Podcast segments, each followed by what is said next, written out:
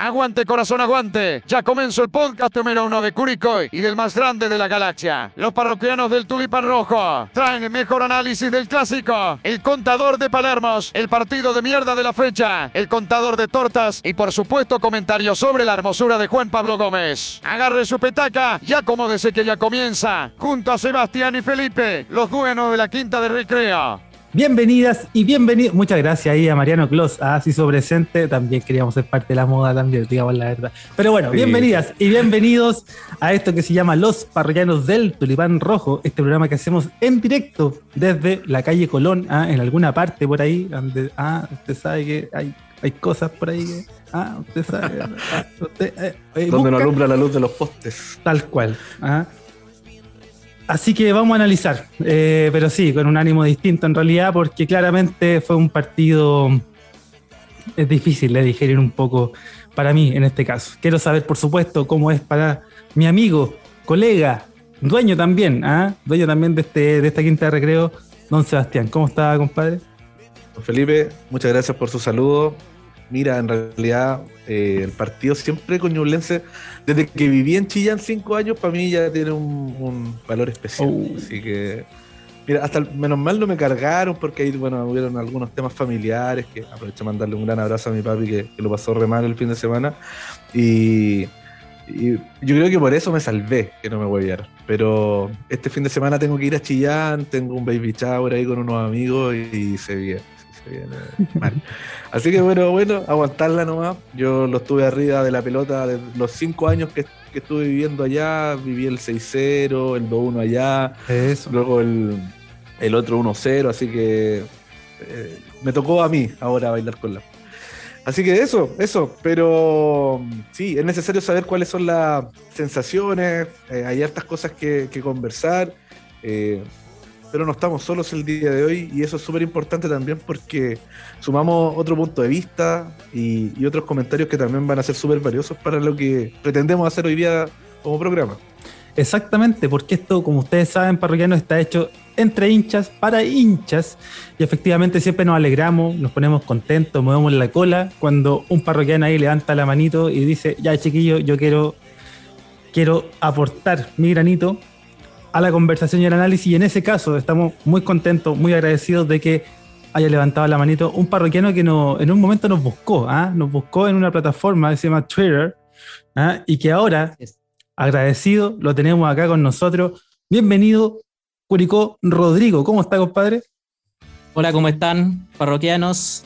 Ahí los dueños de, del holding y de ese lugar donde las sombras del, de las postes eh, dan alegría, dan harta alegría en la calle Colón. Tal cual. Bienvenido, bienvenido. Bueno, este es un espacio de catarsis, de desahogo en realidad. Yo levanté la mano porque no quería quedarme con el tarro eh, tanto tiempo y necesitaba eh, un ejercicio de catarsis. Lamentablemente aquí en el, en el búnker en el que estoy no, no, hay mucho para desahogarse ni, ni que patear así como para sacar el enojo de lo de ayer, pero bueno, este espacio también es una catarsis para todos quienes estamos en este, en este programa y, también para los hinchas, pues si eh, el podcast de los parroquianos del Tulipán Rojo también tienen un lugar importante para cada fecha la alegría y también las penas, pues si las penas también necesitan su desahogo. Exactamente, así es. De hecho, el tarro estuvo esta vez más crujiente. Oye, em, y comencemos a analizarlo, empecemos a comentarlo. Yo creo que hay varias cosas que quizás todos queremos decir acá. Eh, veremos cómo se tiene la mano, ¿ah? porque ya me puedo anticipar que, que, van a haber un par de comentarios interesantes. Eh, y quiero partir por el invitado, por supuesto, por la visita. Eh, aunque no es tan visita, porque claramente es parroquiano más. Y, quiero saber desde tu punto de vista, Rodrigo, eh, hazme una, pequeña imagen eh, respecto de este partido. ¿Cómo lo viviste? ¿Cómo lo viste? Y, qué nos puedes decir al respecto? Bueno, antes que todo, felicitar a todos los que fueron al, frigorífico ayer, hacerse presente, al frigorífico rojo ese de, Chillán. Eh, a los bueno, compañeros que estuvieron ahí en el, en el estadio. para mí fue un partido donde no pudimos desplegar eh, lo más esencial que tiene el, juego del Curi, que es el, trabajo de, los laterales. Pero más que responsabilizar a los, a, los laterales, a, De La Fuente y a, Juan Pablo, porque estuvieron más que nada preocupados del trabajo defensivo, eh, yo iría un poco más al tema del mediocampo, porque los laterales obviamente necesitan un punto de apoyo para proyectarse, para jugar y ayer el mediocampo prácticamente no estuvo presente en, todo el partido del Curi, en, en instancia de recuperación, de control de la pelota y ni qué decir de, creación. Eh, después quizás vamos a puntualizar en, nombres eh, particulares. Y, y bueno, el, yo creo o pienso que el juego de ayer eh, lamentablemente como pasa cuando nos toman la mano de una manera muy temprana, eh, nos cortan bastante eh, las posibilidades o la inspiración del, juego del Puri del juego ofensivo. ¿ya? Las condiciones de la cancha no son una excusa. el tema de la expulsión de Cajáis, ahí vamos, vamos a puntualizar sobre eso, que nos dejó 60 minutos con, o 70 casi con, con un hombre menos y varias, varias cuestiones respecto al juego que no, no, nos pudimos plantear ni estar presentes con, lo que hemos podido desplegar en el campeonato. Exactamente, exactamente. De hecho, eh, esa era una pregunta que, me, que se me pasó recurrentemente durante mi estadía en, el transporte público, ¿no? Eh, ¿Cuánto podemos de repente confiar en esos buenos partidos que tenemos con, con la goleada, ¿cierto? Con tres goles para arriba. Eh, siendo rápidos, siendo ágiles y, muchas veces saltándonos en el medio campo. Entonces me preguntaba si es que no es algo más eh, que nos queda en la retina esto del juego asociado en el medio campo, sino ser un equipo más efectivo, eh, que es por ejemplo lo que veníamos viendo contra Audax, ¿no? y me surgía esa pregunta, no sé en ese sentido si, o respondiendo a mi pregunta o también dándole una, una primera mirada al partido Seba, por dónde quiere empezar a desplegar los tiros de este análisis. Las balas. No, no, no. En realidad eh, hay una jugada súper puntual que te condiciona el resto del partido y, que es la, expulsión de Cajáis. O sea, siento yo que desde ahí en adelante era difícil afrontar un partido con 10 jugadores. La, cancha estaba súper pesada para jugar y y no sé, no, no, me explico cómo alguien puede ir a pegar esa chuleta a la mitad de la cancha, 26 minutos. O sea, mira, eh, he leído muchos comentarios, he leído muchas partes, he escuchado de todo, de que le echan la culpa al árbitro y está súper bien expulsado, casi le sacó el tobillo. Entonces, aquí estamos hablando de una, de una irresponsabilidad, pero tremenda. Entonces, eh, yo creo que basta de, muchas veces, no, sí, está, bien, somos hinchas, tenemos que levantar a los jugadores. Yo soy de la idea de que sí, tenemos que levantarlo esta semana, porque se nos viene un partido súper eh, importante para finalizar la primera rueda el día viernes, pero tampoco podemos hacernos los lesos con, este tipo de cosas, ¿cachai? Y, con respecto al medio campo, yo estoy súper de acuerdo con Rodrigo. Yo creo que a lo mejor si Jerko Leiva hubiese jugado ayer, eh, porque no jugó, por cierto. No, no lo vi tampoco acá ah, en, la. No lo vi en la. La jugador experto Easy tampoco lo vi. Entonces dije, ah, no, no, no, no jugó. Entonces, claro, hay cierta. ¿Sí? Tengo un concepto para ayer Coleiva, pero cuando lleguemos a analizar el medio campo, quizás sea más oportuno mencionarlo. Ah, muy bien, muy bien. Muy bien. Así que, mira, yo, eh, y, respecto a lo, a lo que tú comentáis, Felipe, sí, pues con el Audax fuimos bastante efectivos, el Curi estaba jugando mal y las dos primeras llegadas fueron gol. Entonces, claro, ahí también nosotros condicionamos el partido a nuestro favor en base a esos resultados. Y, tampoco pasaron goles como por una gran, eh, no sé, sociedades que se fueron generando durante todo el partido, porque no fue así, que fue en el, primer tiempo. Entonces, si bien hay efectividad, eh, que se pudo haber visto también en su momento, porque obviamente empezamos ganando el partido. Eh, yo creo que es súper importante que tengamos esa arma que es la pelota parada, el córner, que antes no la teníamos, eh, podíamos tener 15 córner y no hacíamos ni, un gol, la pelota pasaba para el otro lado. Y, claro, eh, ahora que tengamos arma es positivo, pero yo siento que la expulsión nos condicionó bastante y, y en realidad ya más allá los goles de Ñublense, que yo creo que los vamos a abarcar en, un momento más, eh, también un par pudieron ser evitables.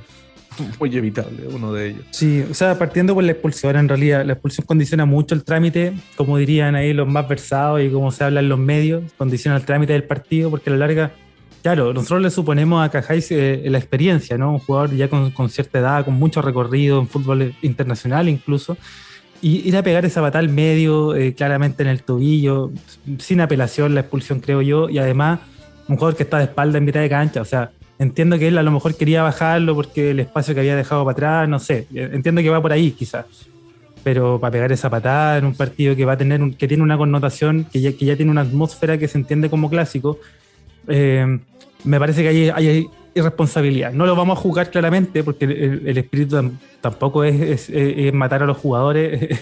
por ahí, en mi caso, ayer con además, pero, pero en el caso de Cajáis, no, por la solidez que ha mostrado, por, por, lo que ha aportado en el bloque defensivo, que ha sido importante. Sin embargo, en este partido, claramente, no me parece que haya estado con una revolución de más.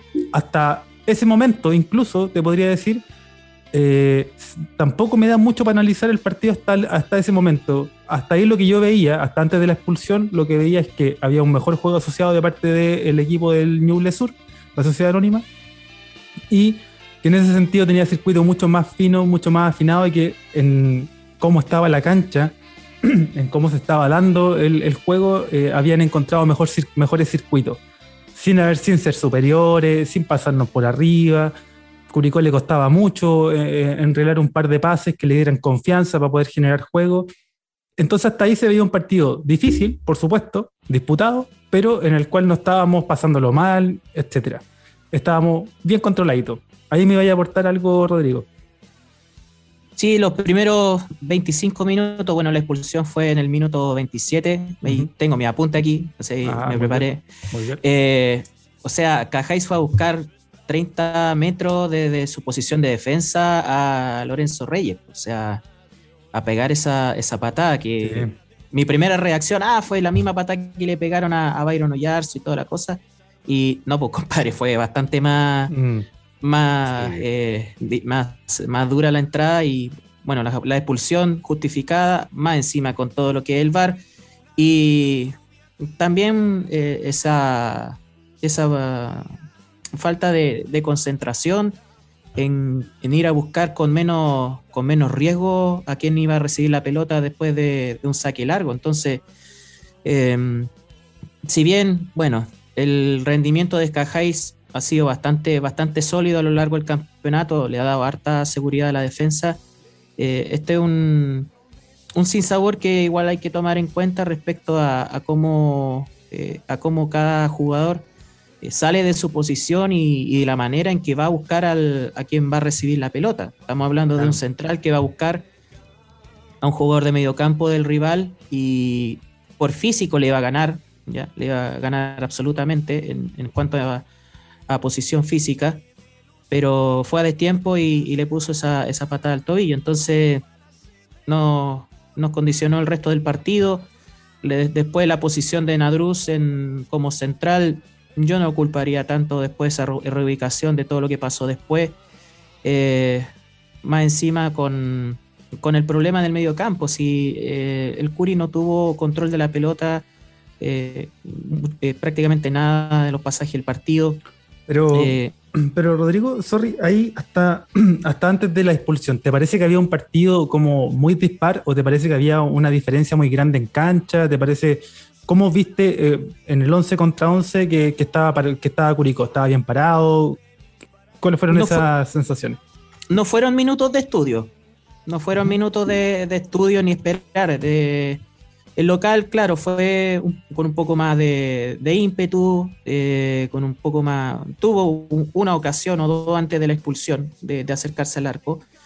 Eh, a nosotros nos costó un poco salir del, del, primer tercio de la cancha o para tener justamente esos pases o esa salida y que le dieran apoyo a los laterales, que es como el arma más, más reconocida del Curi en este, en este campeonato, de cómo suben, de cómo se apoyan, de un, eh, cambio de, posición de juego, no sé, pues del, propio Sandoval cuando está en cancha y no se pudo. Tuvimos minutos con, yo no diría... Eh, con mucho riesgo en contra, pero sí preocupándonos más de la defensa que de poder atacar. Y ya después con el tema de la expulsión, esa preocupación eh, o ese reordenamiento eh, ya separó mucho más las líneas eh, o, la conexión entre las líneas. Si bien después defendimos un 4-4-1, o sea, Coelho solo peleándola arriba, pero la conexión que había entre después para el ataque no la pudimos desplegar.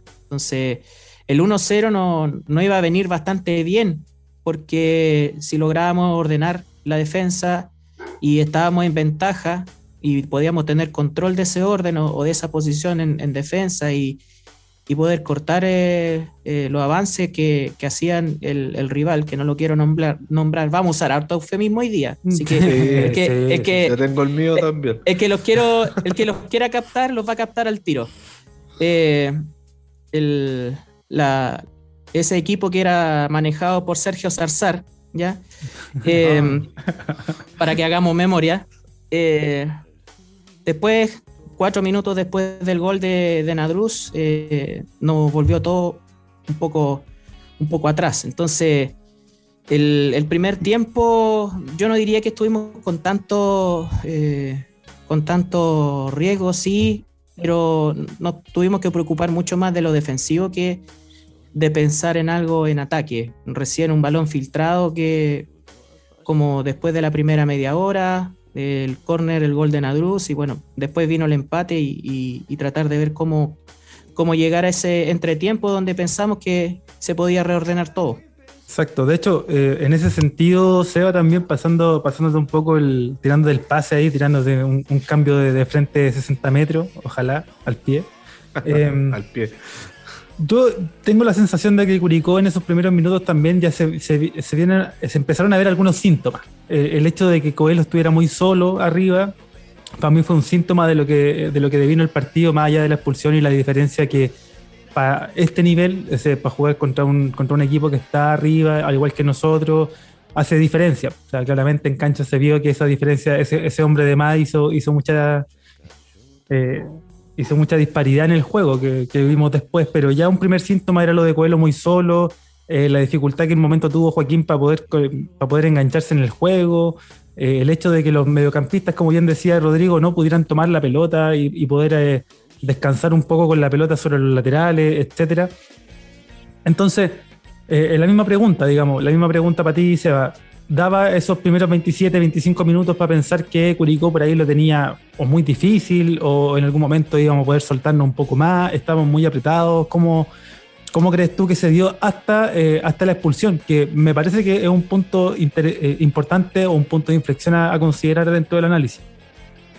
Mira, más allá de lo que ya han dicho ustedes dos, y sobre todo lo que dijo Rodrigo, eh, no, sé qué mayor análisis te podría agregar a eso. Yo creo que está súper claro que que no fue estudio, que nos vimos mal, que en realidad estábamos más preocupados de defender que de atacar y que, y que obviamente em, lo empezó ganando el profe García desde la banca. Siento que Curicó nos puso lo mejor que tenía y no es porque a lo mejor Damián no lo haya querido hacer. Probablemente Damián sí quería entrar con Holgado y con Coelho, pero estábamos muy con la soga al cuello del sub-21. Entonces, ¿dónde poníamos al sub-21 en este equipo? Y tenía que entrar de titular porque ya sacaban la cuenta en algunos, eh, algunos otros portales, no me acuerdo quién lo, subió, pero decía que Curicó tenía que jugar prácticamente 14 partidos con un sub-21 fijo, entonces, mm. y de titular no sé si los 90 minutos.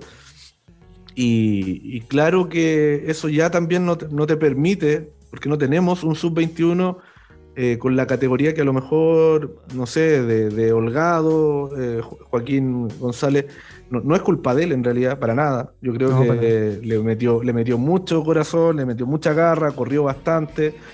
impreciso sí en, en algunos temas. Eh, de hecho, lo, que decía con mi viejo, porque como que en algún momento lo vimos de que era estaba cantado el pase para Coelho en la jugada del previa al tiro de esquina. Pero ya después obviamente salió el tiro de esquina y, y se hizo el gol.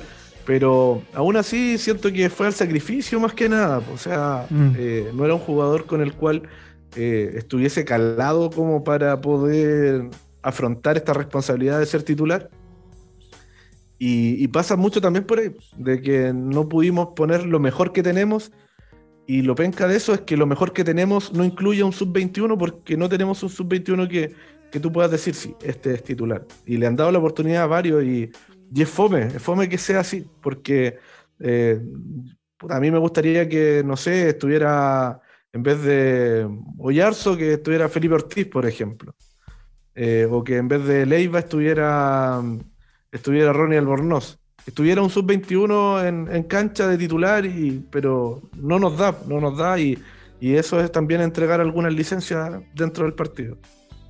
Sí, yo me quiero también quedar con, en esa reflexión, Seba, con el hecho de que eh, lo, lo empezamos perdiendo un poco desde el planteamiento y después lo terminamos de perder eh, con, desde la banca también. Ah, eh, lo digo como una, como una crítica, por supuesto, entendiendo el contexto del partido simplemente. O sea, para mí, más allá del, tema del sub-21, que lo hemos discutido y que en ese sentido yo sí he sido siempre partidario de que si vas a elegir un sub-21 tienes que ponerlo y ponerlo y ponerlo y ponerlo, más allá de la regla, porque la regla lo que tú tienes que buscar es un rendimiento que ayude ¿cierto? Y que se enganche rápido con los intérpretes que están en cancha. Si jugamos con el famoso 4-4-2 y, con eso un volante abierto como Joaquín o, Felipe, perfecto.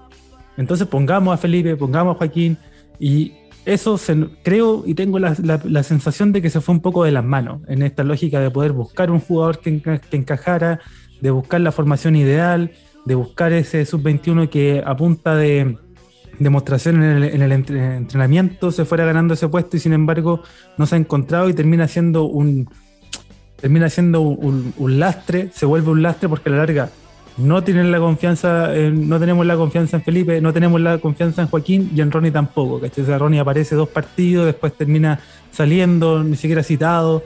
Entonces, de vuelta, para mí el tema del sub-21 es si va a elegir uno, listo, dale, dale, porque en algún minuto va a tener que engancharse, en algún minuto va a poder, con toda esa experiencia y todos esos minutos de juego acumulados, va a poder hacer un buen, juego. Pero, antes de pasarle la palabra a Rodrigo, me quiero detener en, ese, en el punto del, del, cómo lo perdimos desde el planteamiento, porque a la larga me parece que después esa virtud que tiene Nadruz de jugar en más de una posición es la que termina condenando el hecho de no poder de no poder realizar un cambio que en cancha permitiera que Curicó fuese algo más de lo que estaba mostrando, algo más que solo aguantar. Porque ojo, el gol sale también del contexto de una jugada X en la cual termina en un córner, pero que yo me imagino ninguno de nosotros esperaba que esa pelota terminara en gol, digamos que, de esa jugada viniera un gol y por supuesto eso te, arregla un poco el panorama en, virtud de decir ya, lo aguanto, tengo a Nadruz que me puede cumplir ahí eh, y lo, trato de aguantar como sea hasta, hasta, hasta el primer tiempo, creo yo, y, hacer un par de cambios, ¿cachai? Poner a Armazábal, que va a tener que jugar posiblemente contra Coquimbo, entonces ya estos minutos le van a servir, independiente del contexto, del partido clásico y la cancha y lo que sea. Pero pongo a Armazábal y dejo a Nadruz donde mejor está rindiendo, que es en el medio, No como central, porque no viene jugando de central. Y busco hacer las combinaciones que me permitan generar mayor juego hacia adelante. No sé, de repente sacar a Leiva, poner a Holgado, bueno, y jugamos con el, con el doble 9 ahí, que se peleen entre ellos dos toda la, toda la ofensiva, ¿cachai? No sé, pues. Me pasó eso, que yo esperaba al menos, claro, esa es, la, esa es la cuestión. Yo esperaba en realidad que hubiese un cambio desde la banca en el sentido de poner jugadores que, si no nos estaba dando desde el solo aguantar, pudiese proponer algo más, ¿cachai? O sea, la larga era o esperar los goles o, esperar los goles, ¿cachai? Como esperar al rival o esperar al rival y nada más. Ahora sí, Rodrigo, sorry, te doy la palabra. No, eh, varias cosas. Primero, yo quiero darle el, mérito a Nadruz porque el cabezazo fue en el centro del área chica. O sea, la, manera en que entró y, dio el cabezazo fue, fue notable. Eh, trabajo táctico en, ese sentido. El, el tema, la, bueno, la, los rebotes, que fue el, gol del empate y todo. Eh, muy, mucha mala cueva. Eh, mira, si hubiéramos llegado al primer tiempo con ese 1-0, yo creo que la decisión de los cambios habría sido más anticipada. ¿Por qué razón? Porque independiente del tema del, del sub-21, que yo lo veo desde el punto de vista de que eh, cada uno de los sub-21 quizás debería estar formado para cumplir una función táctica que le permita cumplir y tener un desempeño que, eh, que le permita mantener un cierto minutaje para lo que es eh, la función en la cancha. O sea, más allá de quizá el talento que puedan desplegar, hay una cuestión que lamentablemente no está volviendo a premiar, que es el, minutaje. Y si hay rendimientos que son tan dispares, más allá de que de, de, eh, de los nervios o las capacidades de cada uno de los, chicos, que por lo menos nosotros formamos jugadores, no tenemos que pedir prestado a Católica para que eh, sumemos minutos sub-21, ¿ya? Eh, como, lo hace, como lo hizo el rival de ayer. Eh, esos jugadores quizás en cada disposición táctica o en cada formación disponerlos para funciones puntuales dentro, del, dentro de la cancha. O sea, uno lo ve pensando en que si van a cumplir esa función eh, en el juego, en el esquema, en la disposición, van a y lo hacen bien, más allá de quizás el, rendimiento personal, el aporte colectivo a ellos los va a mantener más minutos en la cancha. No sé si me, doy a entender bien. Sí, sí, sí. Eh, y ahí poder agregarle cosas, después agregar cosas a ese desempeño, ¿sí? Después le dais la soltura quizás para que encaren o la soltura mm. para que eh, desplieguen su talento, que sean, no sé, los jugadores que prueben de distancia, que es un arma muy poco utilizada en el fútbol chileno y la vez que nosotros, o sea, eh, Diego Coelho eh, hizo el, gol eh, ante, ante Colo Colo una fecha atrás, era como, hoy por fin, después de quizá cuánto tiempo, goles de distancia. Entonces, tratar de, pensar respecto al, al, punto de los sub-21, quizá la posibilidad de formar a cada uno de estos jugadores para entrar y que tengan en la cabeza de a qué tienen que entrar. Más allá de la dinámica de cada uno de los partidos, también las funciones que deben cumplir en el juego. Mm. Y quizá el receso eh, y la Copa Chile, que ojalá nos sirva para, formar todo eso, para lo que vienen a ser los minutos en, el, en, la segunda rueda, eh, a los chicos les pueda, les pueda eh, asegurar la confianza para, para sumar minutos.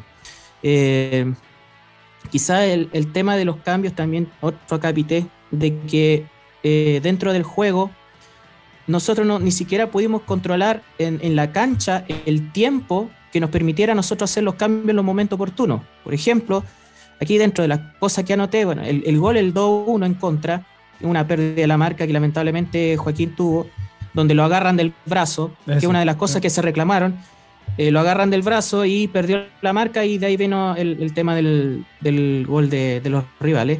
Y hubo cerca de 5 o 6 minutos, quizás más, en donde quizás los cambios ya estaban dispuestos o ya estaban pensados, pero la propia dinámica del juego no la tuvimos bajo control para tirar la pelota al lateral, para hacer un saque de fondo, para cortar el juego que nos permitiera hacer esos cambios. O sea, eh, el equipo rojo de, del 6-0 eh, tuvo todo ese, todos esos minutos eh, en el control de la pelota y nosotros no pudimos hacer los cambios en quizás eh, uno o dos minutos después de haber recibido el, el 2 a 1 en contra.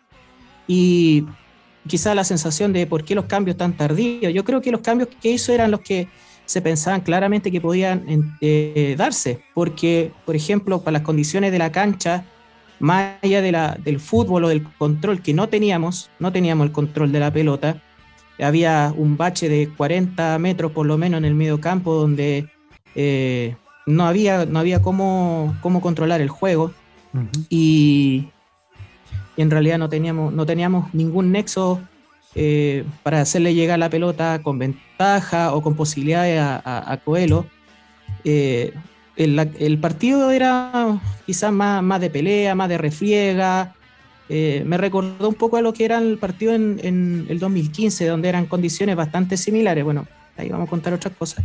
De, cómo se ganó ese partido con los goles de Vivencio Servín, no sé si se acuerdan. Un, partido con, la, eh, con lluvia, también con eh, quizás el favoritismo al revés de, ese, de este partido estaba más cargado para el lado de nosotros, pero ese partido se ganó con harta lucha y, con, y peleando la pelota bastante. Entonces, quizá ahora, más allá de buscar eh, eh, un juego más, más asociado que no lo teníamos, porque tampoco teníamos el, control del medio campo cortando el juego del rival, quizá Federico Castro y Holgado eh, eran los cambios más importantes para, para pelearle y disputarle quizá a la defensa del rival que tampoco se desgastó mucho. Es el, otro asunto, porque se dijo toda la semana ¿no? que están sin eh, Vargas, sin Del Pino Mago en la defensa, que van a, tener una defensa improvisada, que eh, Cordero estaba jugando a pierna cambiada en el lateral derecho, un montón de cosas, pero tampoco pudimos desgastarlo lo suficiente para que quizás sacar esta artillería eh, en el segundo tiempo, de cambiar a los extremos, de meter otro 9 o, de un jugador como Castro que, arrastra desde tres cuartos para llegar al ataque. Entonces, eh, los tiempos del partido lamentablemente no los pudimos tener para cosas eh, aparte de lo que es el juego en sí en la cancha, para lo que eran la, la oportunidad de hacer los cambios. Sí, pero ahí donde, ahí donde, claro, yo en ese sentido creo que eh, esa mirada, esa, que, está súper claro, que, que, también comparto, me parece que exigía, a mí, en mi punto de vista, exigía una respuesta que, que viniera al menos en el entretiempo.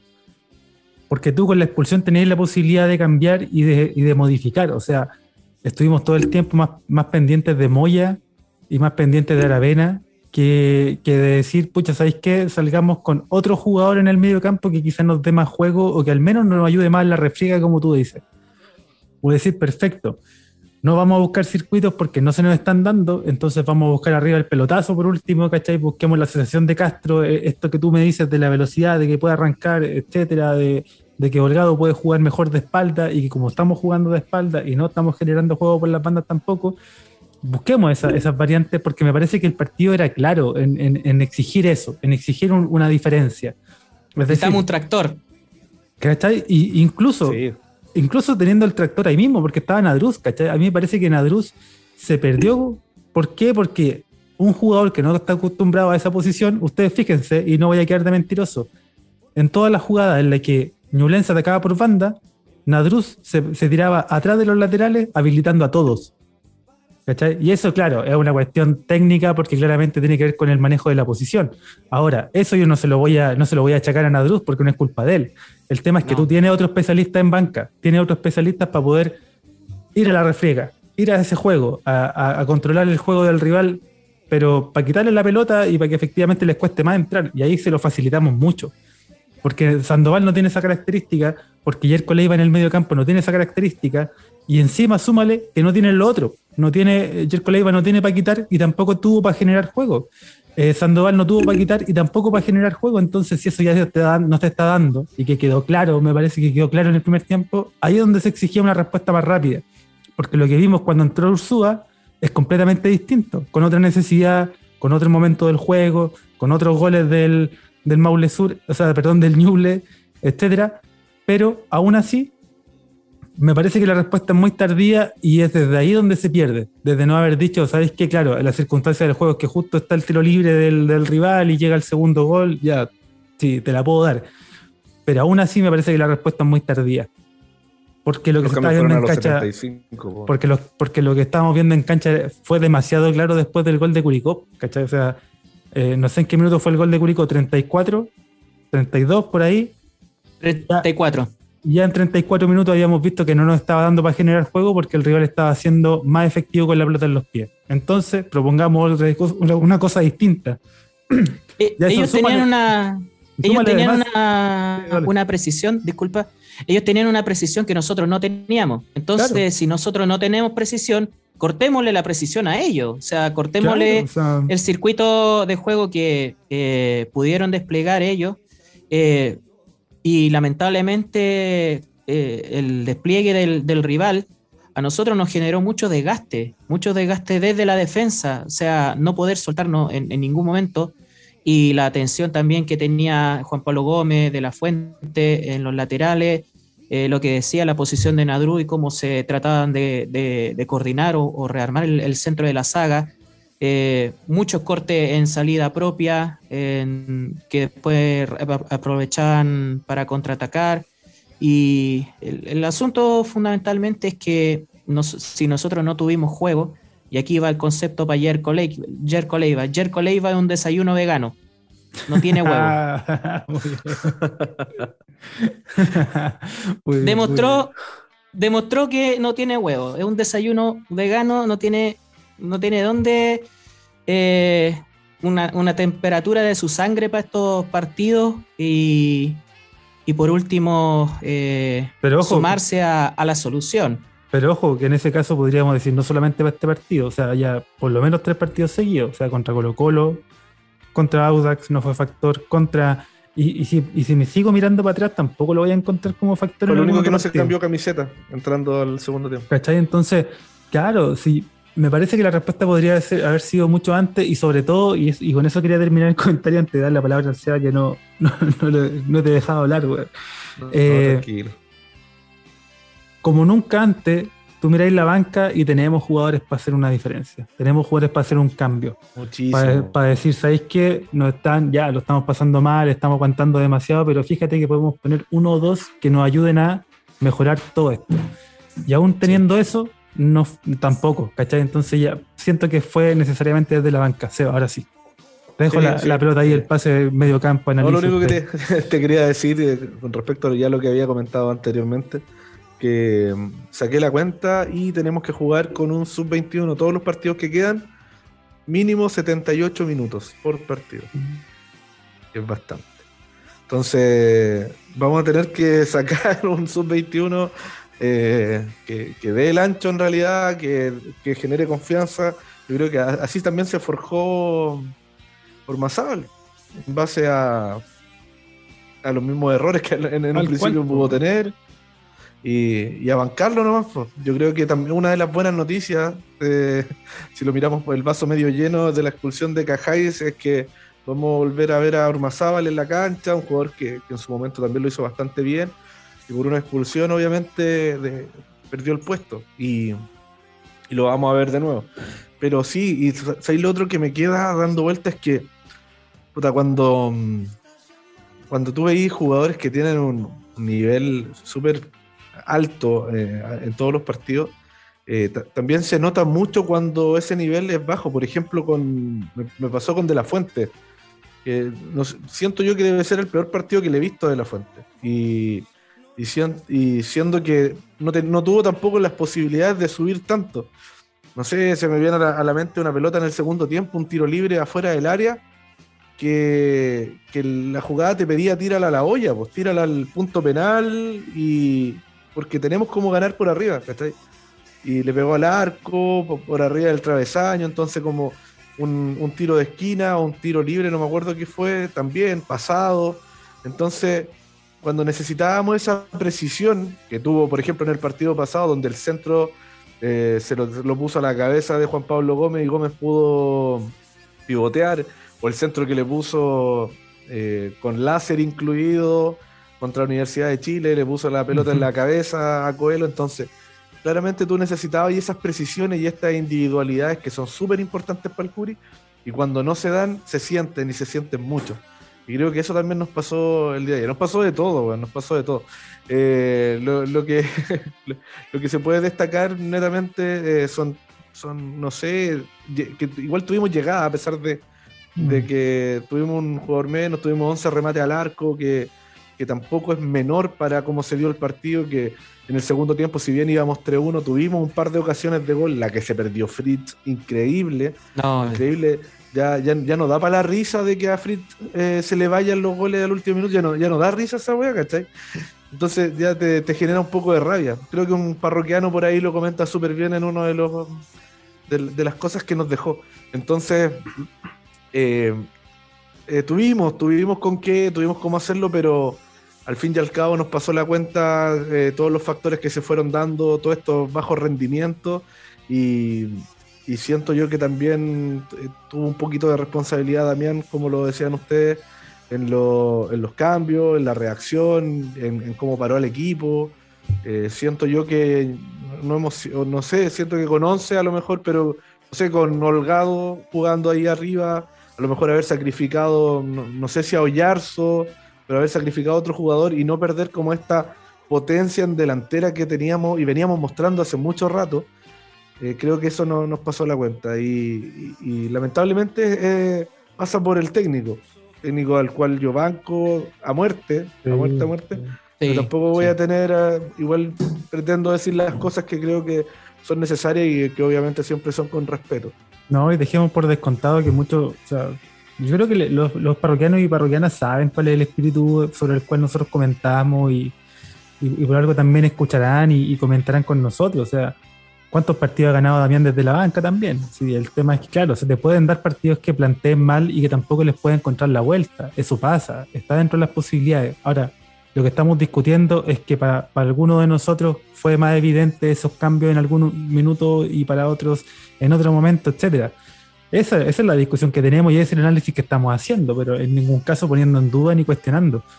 Em, y claro, todo ese, todos estos comentarios los vamos a matizar y, paso a, presentarles, chiquillos, a los parroquianos que nos acompañan hoy día en esta quinta de recreo que está, que está fría. ¿ah?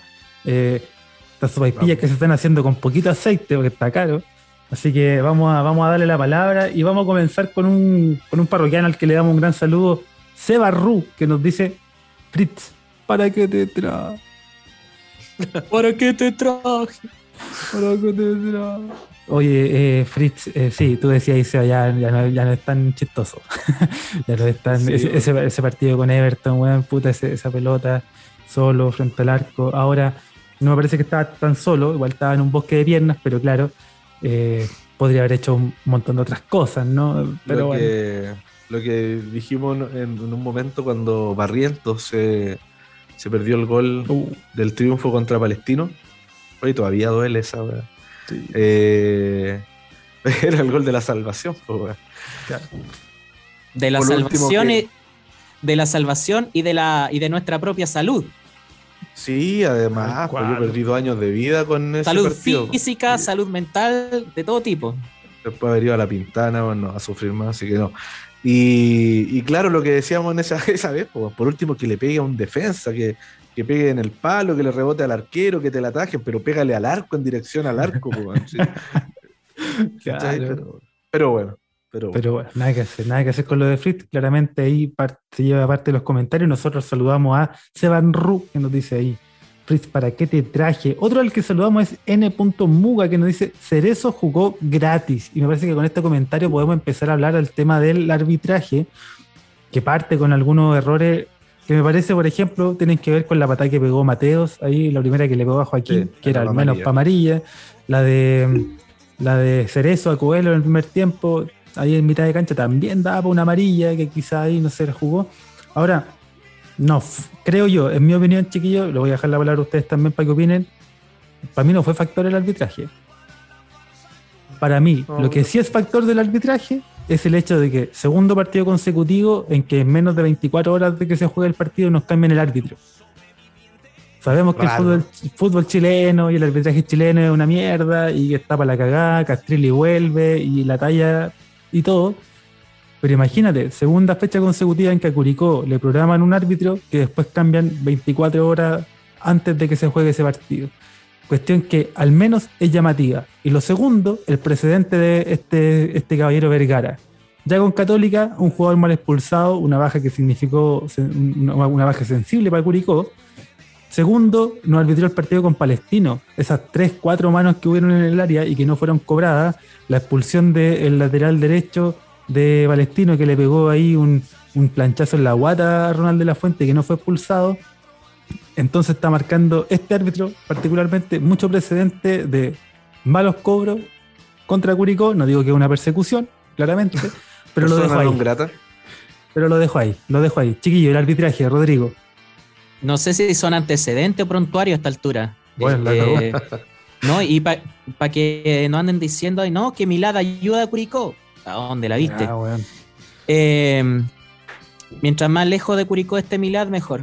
Em, el arbitraje, en, realidad, claro, o sea, cuando hay faltas similares, la, disparidad de criterio, creo que le leí un poco un comentario a, a Mauricio Pozo sobre eso, eh, sobre la disparidad de criterio frente a jugadas similares. O sea, la violencia de lo que fue la patada de Cajáis, esa para roja, yo creo que no tiene mayor discusión, más allá de, la queja que sale más desde, el lado hincha de uno en el momento.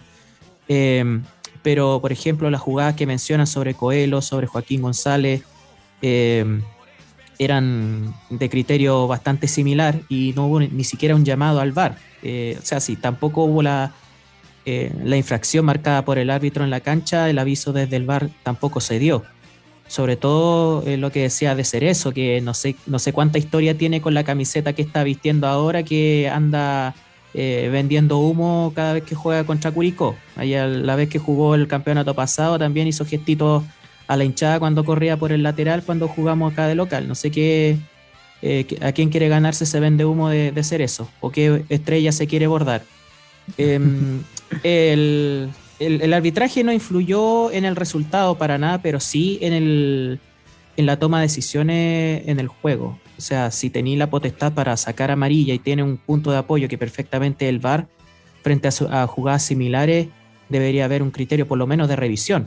Y no hubo. Y bueno, lo que me comentan a ustedes con tanta sabiduría de los antecedentes de, Vergara y este cambio de arbitraje y todo lo que, lo que hay detrás, eh, uno va sumando, eh, va sumando cosas para obviamente ver de que no hay ningún árbitro al que uno le pueda prender vela de, seguridad de su, y, dentro de su calidad. Y, dentro de la misma cancha que hay un cuarto árbitro que está enfrente de la jugada, ¿cachai? Hay, hay hay jueces de línea y estos buenos son, esos buenos son mudos, parece. Yo no sé cómo. Yo nunca he visto que un, cuarto, un cuarto árbitro pida una tarjeta para un jugador que, ayude a clarificar una, situación compleja, quizá. Pero en Chile no hablan, no se, no se meten, no. Nada, no. Nada, nada, no, no, no, como que no, se involucran. de hecho, una de las jugadas más polémicas, la de, obviamente, la, la patada que dieron en el segundo tiempo a, a Coelho, si no me equivoco, eh, el cuarto árbitro estaba frente a la jugada y prácticamente no intervino.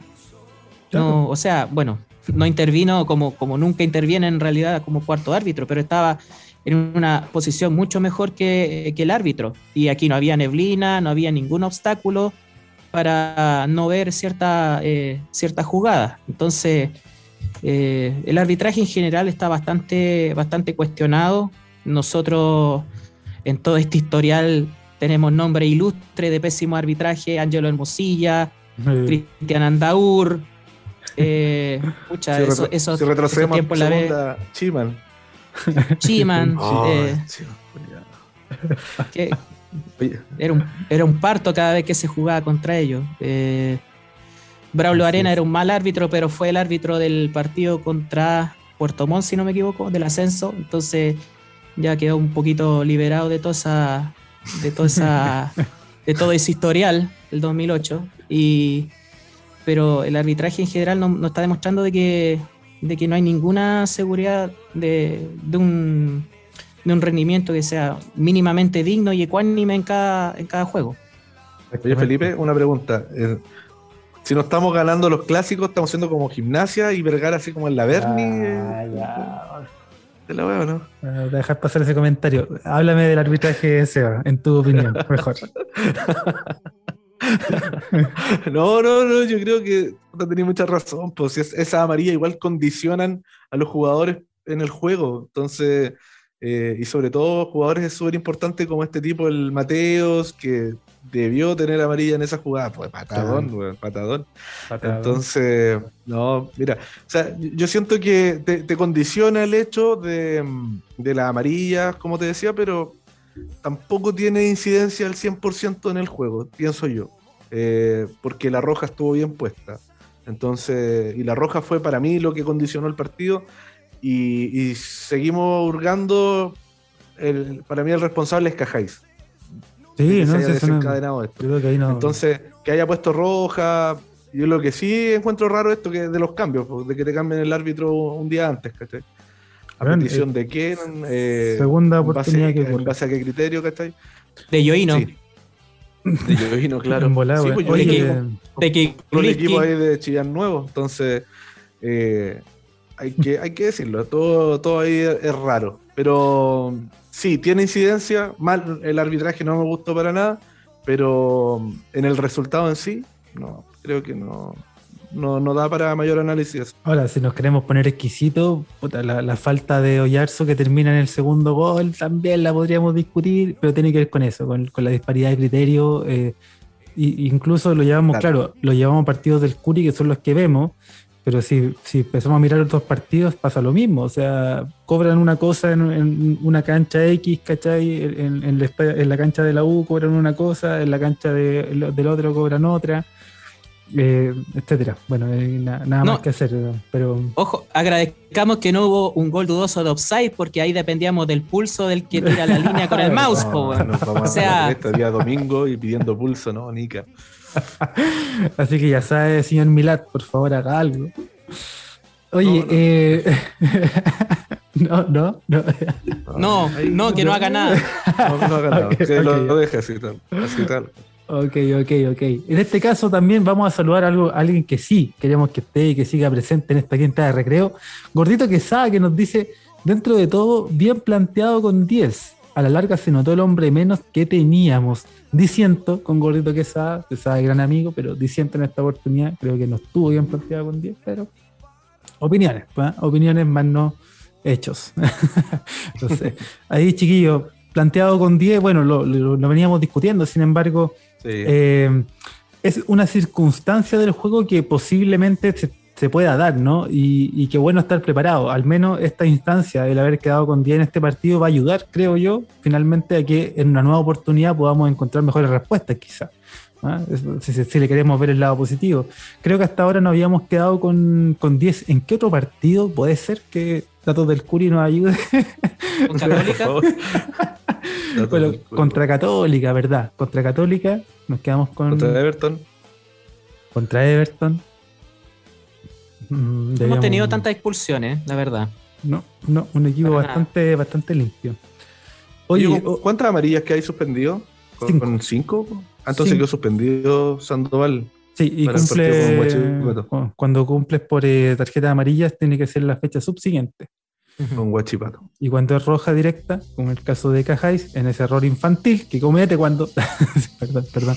Eh, cumple inmediatamente. En este caso, por ejemplo, nuestro próximo rival tiene suspendido por tarjeta amarilla eh, Joe Abrigo, cumple contra Curicó, por ejemplo. No Sensible baja para. Sensible, sensibilísima. ¿eh? Oye, eh, saludemos a otro parroquiano que es Cote Ureta. Gran saludo le damos ahí. Que nos dice errores infantiles, efectivamente, ¿eh? como los de Cajáis. Muy bien, digamos las cosas como. No, no, pero. No sé, no quiero matar a Cajáis, pero puta el error. Es que sí, es puntual, ¿no? Pues la crítica es sí, puntual. Eh, en base puntual. a lo, a, a, lo perjudicial que fue la jugada y, y lo, lo que condicionó el partido. Exactamente. Hernán Canales Q, otro gran parroquiano al que le damos un gran saludo, nos dice: con 11 era otra cosa. Que la succione con huevo revuelto la epidemia del García. Mira.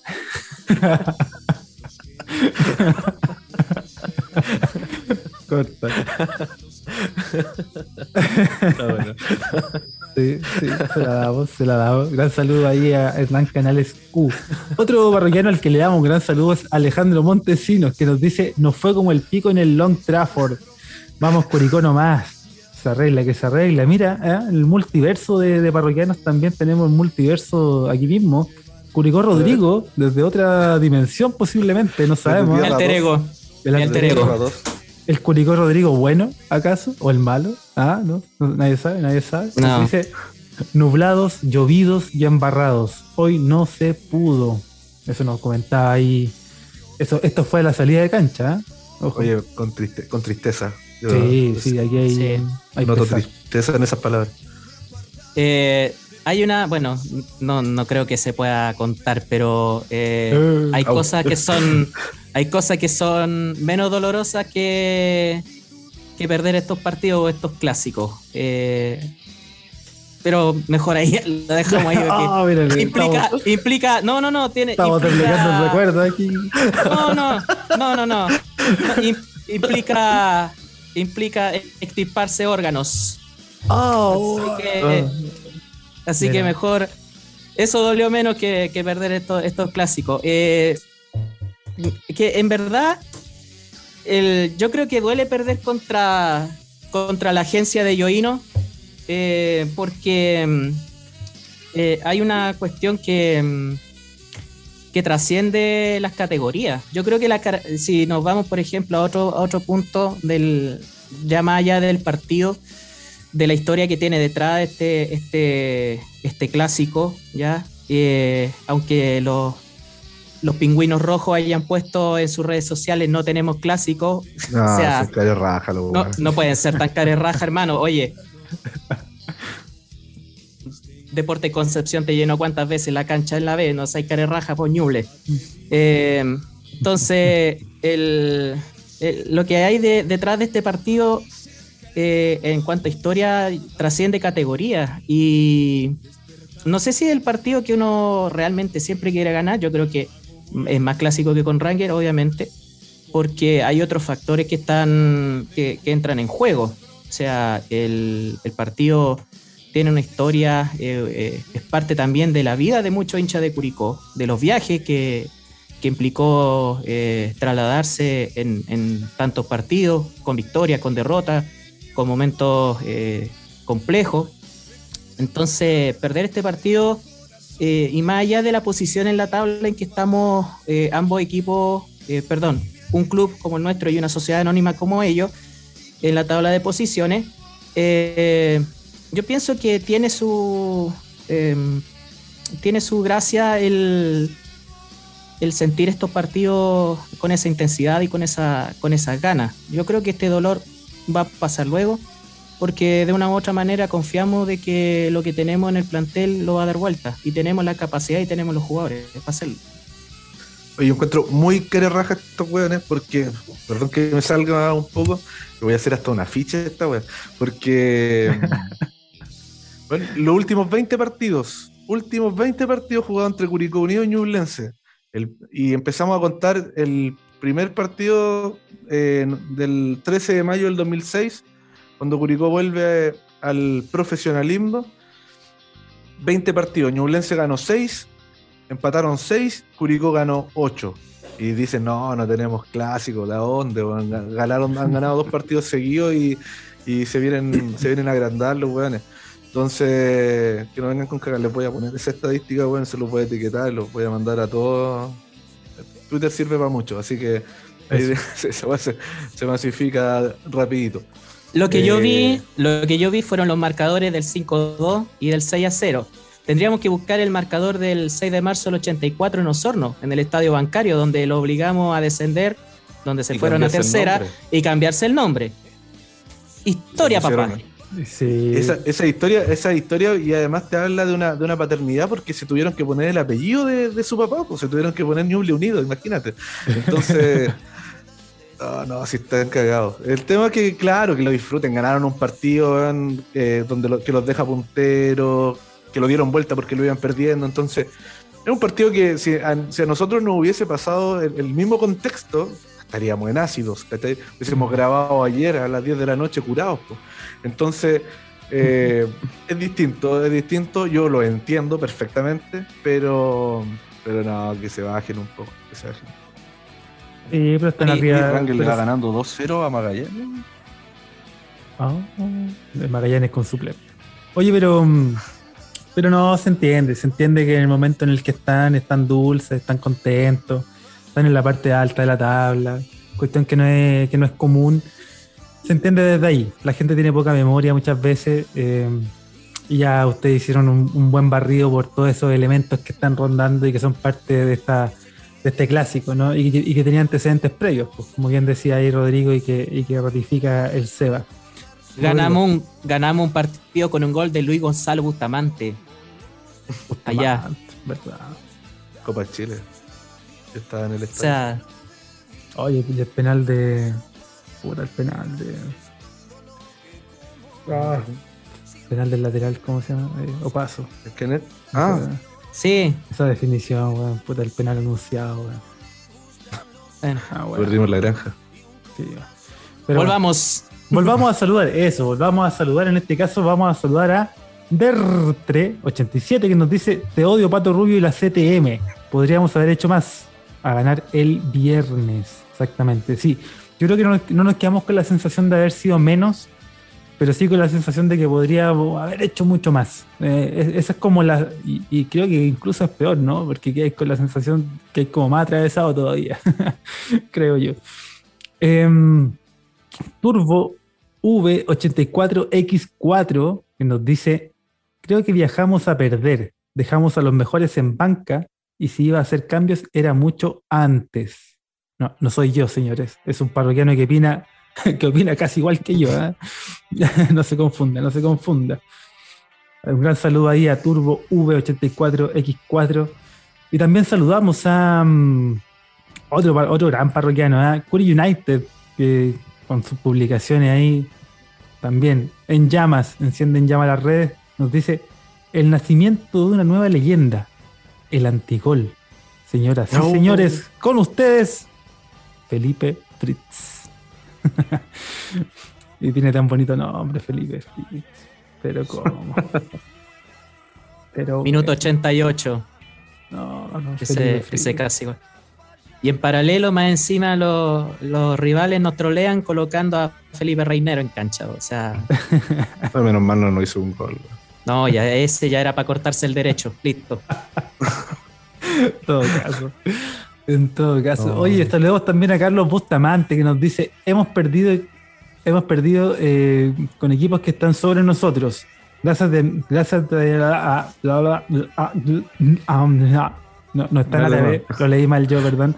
Carlos Bustamante, ahora sí nos dice, hemos perdido con equipos que están sobre nosotros. Gracias, Damián, por la campaña a seguir soñando. Muy bien, muy bien. Ahí sí, lo leí por fin. Dan saludo a Carlos Bustamante. ADN Albirrojo nos dice, Vergara, no te quiero ni nombrar. Mira. El comentario me gusta. Me gusta. Gran saludo ahí a ADN Albirrojo, a los chiquillos. Eh, Chini Tobar nos dice, muy tarde los cambios, vamos, vamos, Curicó. Así es, así es, también lo sentimos así. Yo, yo personalmente en este caso. Compartimos. Eh, Pero compartimos- explicamos por qué. Sí, sí, sí. Sí, sí, sí. Nicolás 10 Bravo nos dice Sandoval es muy malo. ¿Será que es tan malo? ¿Qué, qué creen ustedes? ¿Qué opinamos de Sandoval? Empecemos a, a nombrar ahí. Vamos con que nombres. mejor que. Ursúa no es. Ya, sí, buen concepto.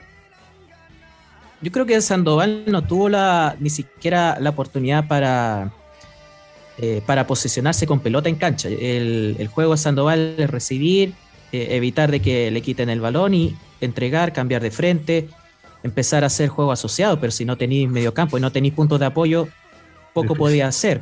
Y también unos pelotazos largos donde arriesga a los laterales a perder la pelota y venga en, en contragolpe. Si el, el mediocampo lamentablemente no estuvo, no estuvo presente. Y dentro de esa, de esa ausencia de mediocampo, eh, Sandoval y su juego no, no se mostraron. Exacto, Sandoval es uno que necesita estar como arropado ahí con un 5 con un cinco ahí de que vaya a la refriega. Él está para administrar esa primera pelota nomás. Em, gran saludo ahí a Nicolás Bravo que, no- que nos comentaba lo de Sandoval. Alcaíno.guillermo, por otra parte, nos dice: mojaron todos la camiseta al jugar con 10, no se pudo ganar, pero se hizo bien igual. sí, sí, o sea, de que la mojaron, la mojaron. Eso no, no, no nos queda duda. Sí, ahora sí, No, activa su nos micrófono. queda una- Eso, Nos queda una sensación distinta de lo que fue, no sé, perder 2-0 el año pasado, por ejemplo, a este partido. a lo mejor la misma amargura, Contador de amargura. Palermos. pero te queda la misma amargura, pero es distinta la sensación de, de juego, por ejemplo. De que esa jugamos 11 contra 11 ese partido, creo. Entonces estábamos. No, mal. Creo que no llegamos al arco ese partido. No, sé. No, no, terrible. No, no me acuerdo. Tengo vagos recuerdos de ese partido y, y, y- y parece que tengo bloqueado, así que está bien. está bien. Ahí lo vamos a dejar nomás. Ahí se quede. Es que ahí se quede, sí, pero siempre la puteaba Palermo, ¿ah? Degenerado. Démosle un saludo también a 89 puntos Joaquín, que nos dice árbitro ladrón y la CTM. Ya comentamos lo del arbitraje. Hay, hay, hay comentarios dispares respecto del tema del arbitraje. ¿eh? Eh, Fabio Luisa, por otra parte, nos dice: Damián, te sigo bancando. Todo pasó por la roja de Cajáis. Vamos, Curi, Podata, Fritz y la CTM. A Fritz. Yo no sé si en realidad Fritz esté para entrar de titular o, o con más minutos en el segundo tiempo. Hay que ver el tema de su salud. ¿Qué factor? No sé si todavía está, está la duda respecto a, Andy a su estado de salud. como para como para que, que juegue más, más minutos. Eh, pero, oye, la racha mala de Fritz, ¿no? La- leo un día de la marmota que siempre pasa algo, Matías, y no entra la pelota. No entra no- en, Oye, en- la oportunidad. Ese es buen concepto, me gusta. De hecho, lo, lo propongo ahora mismo. Como Siempre, pasa algo, Matías Cajáis, en este No, caso. no, no, no, no, no, no. Me gustó el otro concepto que dijiste, que pasó más piola. Pero La marmota. eh, Fritz y el día de la marmota. Ahí, ahí está. Por ahí va. Ese es mi concepto. Me gusta, me gusta. Lo Ya. propongo. ¿ah? Lo vamos a dejar ahí consignado. Oye, otro al que le vamos a dar un saludo, que siempre nos aporta grandes conceptos y su sección en la bisagra. Es Pablo Punto Ignacio que nos dice Nadruz en modo Beto Ortega. Increíble lo de Nadruz, ah, el despliegue y detengámonos un poquito ahí, ¿no? En, en esto que fue una noticia que se hizo, yo la verdad es que conocí esta noticia por Curicó Unido Posting, que sacó la campaña de Renueven a Nadruz. Subió un pantallazo también. es toda de ellos. Es toda de ellos. sí, es toda de él, No, toda de él. excelente. Creo que fue parte de las negociaciones incluso. Que publicó ahí, que me, me hizo el- a, la hora de almuerzo. Yo me enteré ahí por, por, el, por los amigos de Curicó Unido Posting, así que me, fue un, un almuerzo bien feliz, a pesar de que estaba trabajando. En el cual se renueva a eh, Nadruz hasta finales de 2023. Y eso me parece que a las claras es una buena noticia para el Curi.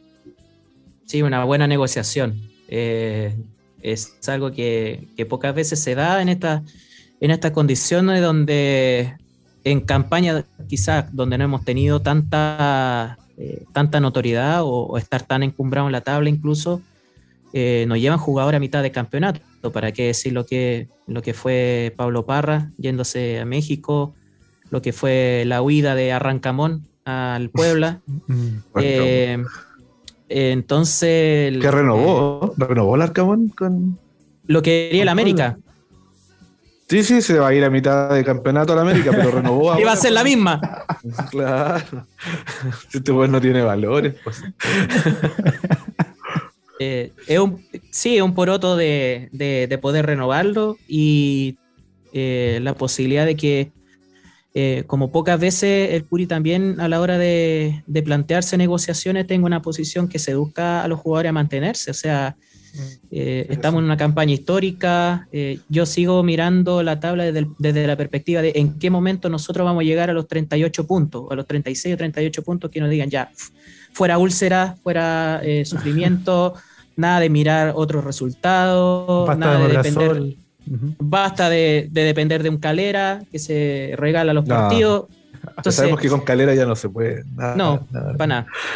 Entonces, eh, míralo desde ese punto de vista, uno pueden decir ya es mediocridad, es que en realidad no hemos tenido nunca un campeonato en que podamos estar tranquilos, aparte, y eh, un piso que nos permita mirar hacia arriba y tener la, la claridad de que hay una cuestión que vamos a dejar atrás y vamos a pensar en, eh, en un objetivo mayor, que con lo irregular que el torneo chileno, con lo irregular que generalmente es la zona media de la tabla, no, no es tan eh, complejo de, de conseguir con esta campaña que estamos teniendo. Eh, Y, y es casi como darle un puntapié a una nueva etapa, ¿no? También Sí. da la sensación de que este equipo está, está eh, acabando y está dándole término a esa etapa que significó el Curi sosteniendo la permanencia simplemente. Eh, y a lo mejor con esta buena campaña dar pie ahí a, a pensar en... No, Pucha, no, no pucha, no. cruce los dedos, confíe. Ustedes saben, ustedes saben que hay un, hay un gesto que es de contramufa Sí. y que por fortuna esto va en audio, no va en imagen. Así que ustedes pueden imaginarse el gesto que hacemos los varones para espantar la mufa Oiga, pero no, y que las no- cosas no- se den. no lo haga en cámara, Rodrigo, estamos viendo nosotros aquí. No, no. No, güey, para mí, está PC. No, no, no, no, no, estoy haciendo ni una cochinada aquí, Rodrigo. Em, pero sí, yo creo que también, ¿no? Eh, Que esta campaña da para ilusionar en ese sentido y, en, contrapunto de lo que decía Rodrigo, que claramente tiene que ver con que, claro, nuestra primera intención siempre es zafar de todo peligro, pero desde ahí también a lo mejor plantearnos la lógica de, bueno, cerramos esa etapa, damos inicio a otra y con el hecho de que Coelho llegue por dos años, con que Nadruz ahora sea renovado por una por lo que queda de, campeonato y una temporada más, incluso también, pues da, para entender que hay una mirada que es también al mediano plazo y, no solo al corto. Incluso también quería destacar, Seba, y ahí también quiero tu palabrita respecto de Nadruz en el sentido de que un jugador que llegó a mitad del año pasado con mucha necesidad en ese sector de la cancha y que se afirmó rápidamente, que, llegó ahí con, con muy buen nivel, con, una muy buena capacidad aeróbica en un principio y que después se fue afirmando al punto de que hoy se transforma en una pieza muy importante. Yo creo que una de las cosas importantes de Nadruz fue el hecho de que se afirmó al tiro, así como no le costó muy poco mm. agarrar eh, ritmo de competencia, como era la. Eso, eh, reintegro deportivo. Entonces, eh, yo vi siempre un Nadruz muy participativo, vi un Nadruz eh, mojando la camiseta, un jugador que siempre en realidad lo pedimos para, mm, para el equipo titular. Y creo que se lo ganó y llegó en un momento en que el Curi lo necesitaba y mucho porque mm. el medio campo que teníamos en ese entonces eh, se nos había ido Parra, estaba lesionado Corral, entonces ya teníamos eh, muy pocos jugadores en esa posición y además que llegó también a, suplir de cierto modo o ser eh, esta polifuncionalidad de ser central además. En algunos partidos también ahí se metió entre medio cuando había que aguantar resultados y racuñar eh, partidos importantes. Entonces, en ese sentido creo que Nadruz refleja muy bien lo que el hincha espera de, de un jugador uruguayo. decirlo. sí, sí, yo espero que Nadruz vaya y reparta de vez en cuando y que, y que tenga esta capacidad también de hacer goles de cabeza y, son misiles, pues, ¿cachai? Entonces, es un jugador importante que te entrega muchas variantes de juego que, no es lo común tampoco ver muchos eh, volantes de corte en este sentido de, su envergadura, de esa estatura, y creo que también le, entrega ese valor agregado al plantel del Curia. Así que fue una noticia que por lo menos llegó a alegrar un poco de lo que había sido la, sensación del partido contra, contra los de Chillán Nuevo. Y que, y que así también obviamente te deja también más tranquilo porque toda la gente ya, pues cuando renovamos, O sea, también para el jugador es importante cerrar esto y que podamos empezar la segunda rueda ya con, un plantel sólido, bien conformado. Y sin la sensación de que se van a ir algunos, claro. Y ahí eso te quería preguntar, les quería preguntar. ¿Ustedes creen que se va, se va a ir alguno? O de ser así, ¿dónde creen que debiésemos... Eh, porque ¿cuántos cupos son para contratar? ¿Son tres? Tres, sí, si no me equivoco. ¿Dónde creen ustedes que deberíamos reforzar? Sí, trae considerando que no podría ser extranjero en virtud de que tenemos la totalidad de extranjeros en el plantel permitidos por eh, reglamento. Si no me equivoco, son, los tenemos a todos ya, tenemos todos. Sí, los, tenemos a todos. Em, no, por último, lo que quería decir de, de antes de responder tu buena pregunta, es eh, la flexibilidad también. ¿ah? Esa patada que le puso Chris Martínez allá en el CAP el año pasado, la semana pasada se llevó pelotazo, rodillas en los hocico, todo. Y nada, bueno, sí, pero impoluto. No, muy bien, muy bien, Nadru. Qué, alegría saber de su renovación y que ahora solo se puede enfocar en, su presente en Curicó. Eh, que era, me parece, uno de los jugadores que podría haber partido. O sea, no solo porque terminaba el contrato, sino que también porque ha lucido y porque ha sido un número puesto y fijo. Eh, pero, en virtud de la pregunta que nos plantea el a mí me parece que hay un puesto que es clave y es un mediocampista. Y te lo voy a graficar con un ejemplo. A mí me gustaría mucho un, mediocampista como por ejemplo Misael Dávila. Eh, considero que es un jugador que tiene como despliegue físico, que tiene el ida y vuelta, que no se lesiona mucho, que tiene buen pie, que entra en, el circuito de juego y que también genera como tiene como polifuncionalidad, por así decir, y me parece que es un, jugador bastante sólido. Ahora, posiblemente no sea él quien llegue, pero un jugador de esa característica sabemos, o creo, y a lo mejor le preguntamos a Rodrigo qué piensa él, pero sabemos que los 10 los dieces no abundan, prácticamente no existen, y lo que necesitamos, creo yo, es un jugador que en el medio campo tenga algo más de lo que tenemos hoy.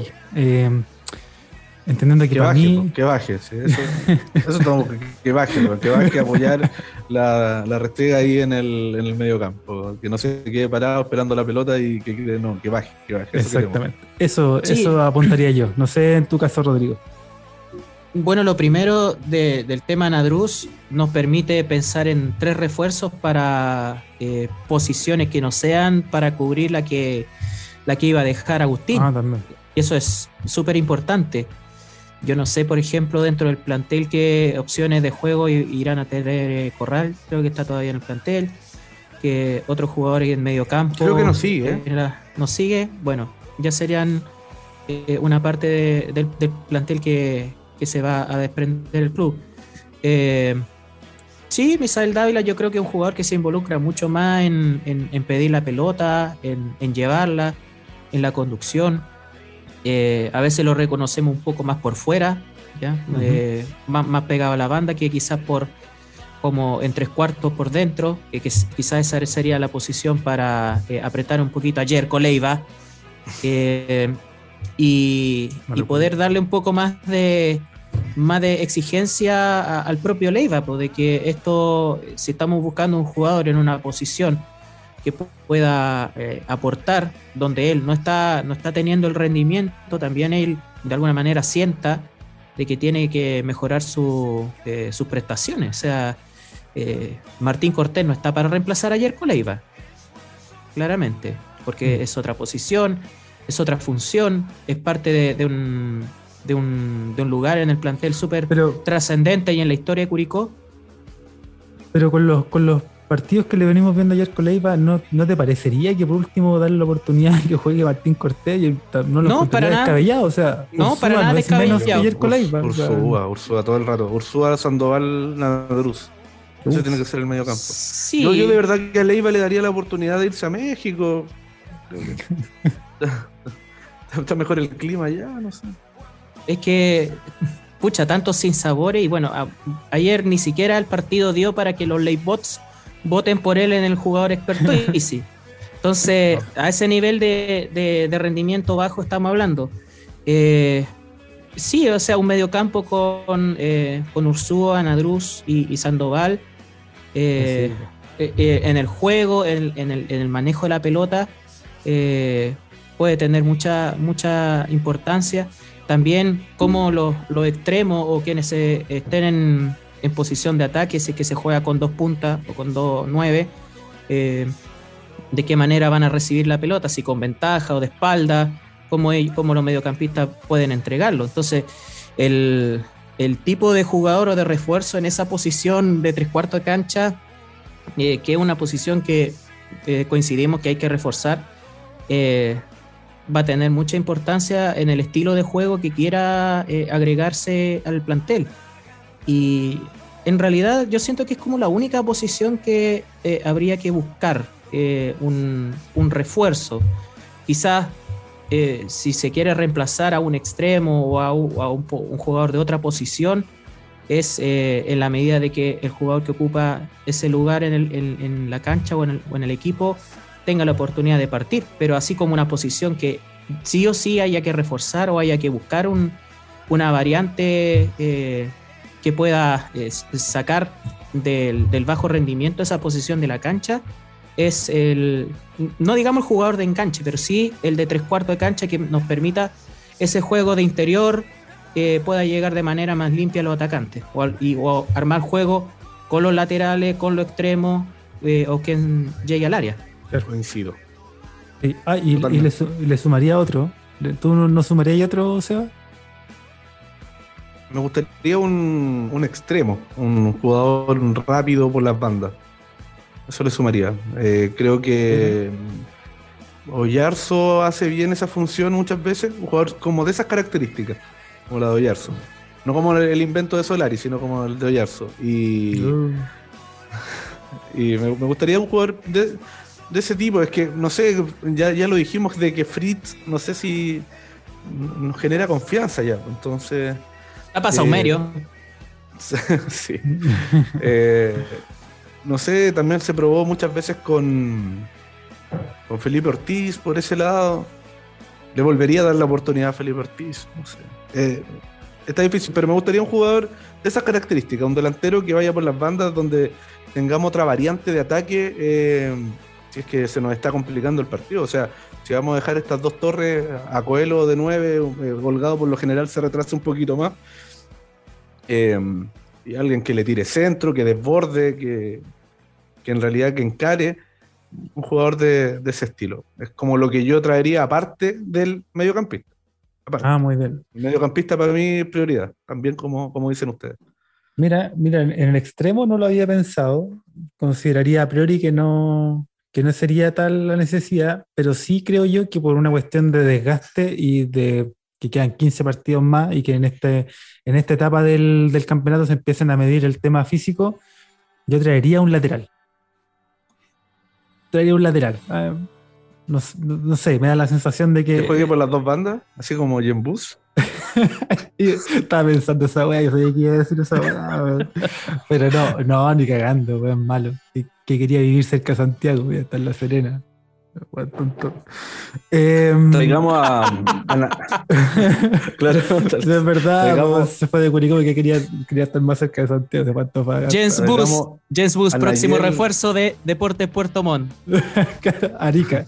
Na- traigamos a Nayel Mesatou. ¿Mesatou? ¿Cómo se escribe? ¿Cómo se pronuncia? Em, Nayel. Nayel Mes- Mes- Mesatou. Mesat- ¿Cómo se? Naya ¿No- no cacharon? Naya Fasi. ¿No? ¿Cómo? El jugador que nominaron ahora para la Roja. Eh, Ah. tiene 20 años y es un jugador chileno, belga, marroquí. Tuvo buena surgida. Oye, suena simpático. Chileno belga marroquí. Hay, hay tanto chiste fácil con esas nacionalidades, pero Sí. no, estamos, estamos deconstruidos. Exactamente. Pero mira, ya está- superamos la etapa grande con compañía en este. Sí, sí, en este de todas maneras. Pero es, de verdad, un jugador que lo nominaron ahora en la Roja. La selección Ah. tiene 20 años. Ahí para que le echen un vistazo después ahí a, la- a las noticias. Ya estamos buscando, estamos buscando eh, herencia chilena por todos lados. Así que, Sí, sí, que, bueno, sí. no, el, sí, árbol, bueno, el árbol. tuvo una mascota que era de Chile. Ah, ya, nomínenlo. La weá. Estamos por ahí como. Oye, los argentinos también están en esa temática. El, el Sí. jugador este que nominaron Garnacho. nominó Italia y Argentina. No, no, no. Era otro. Es uno que juega en el PSV, parece. En Holanda. Que lo nominó Argentina y lo nominó Italia. Para este partido que Ah, van a jugar. Que van a jugar en, en junio, el primero de junio o algo así. Eh, En Wembley. juegan- claro, claro, claro. Hay un jugador argentino que fue nominado por las dos selecciones. Y. Juega un tiempo para cada Pero no, no sé, no sé dónde, no sé dónde va a jugar, pues, ¿vale? y a qué selección va a elegir. Así que. Va a jugar está. por Holanda al final. Claro, No, eh, Marco Senesi, jugador del Feyenoord. del Feyenoord era, mira, Ah. Oye, no tiene nada de chileno, no tiene nada así, como no le gusta el completo, alguna wea así. No, parece que no. Ya, bueno, nos, nos perdimos ahí la oportunidad de jugar. Oye, oye, está, está buena, la, está buena la, la conversa, pero debo seguir saludando parroquianos que Sí, están sí, ahí sí, con su lo manita levantada. Sí, sí. Está buena la conversa, está buena la conversa. Oye, saludemos a otro gran parroquiano, ¿ah? Juan I77. yo No sé si es I o L, weón, pero está en mayúscula, pero bueno. Le damos un gran saludo a, a Juan ahí que nos estuvo acompañando en ese primer capítulo de esta segunda temporada, que nos dice la expulsión. Cajáis con esa experiencia no puede hacer eso. no puede hacer eso.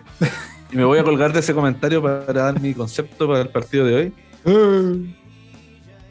Mi concepto es Karateka Jais. Me gusta.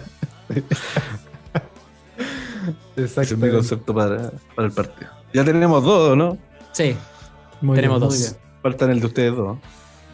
No, no, si tú te tenemos, la- yo tenemos tres y ya planteé el mío. Ah, ya, ya. No, lo, lo bueno es que estáis súper atentos, o sea, estoy súper presente en el momento. Viví- Tú viví el presente, pero. ah. no, no, son bravos, amigos. usted sabe. Oiga, eh, saludemos también a Martín Landaeta 18, que nos dice: defensa muy floja. Ñublense entró tocando como quiso. El equipo en general con miedo. Pero vamos, mira. Sí miedo, pero sí demasiado respeto. Yo creo que fue un exceso de preocupación por el rival en lo que se planteó en cancha. Ahí, ahí, por ahí puedo coincidir, pero no sé si miedo, ¿ah? ¿Miedo ustedes creen? No, no.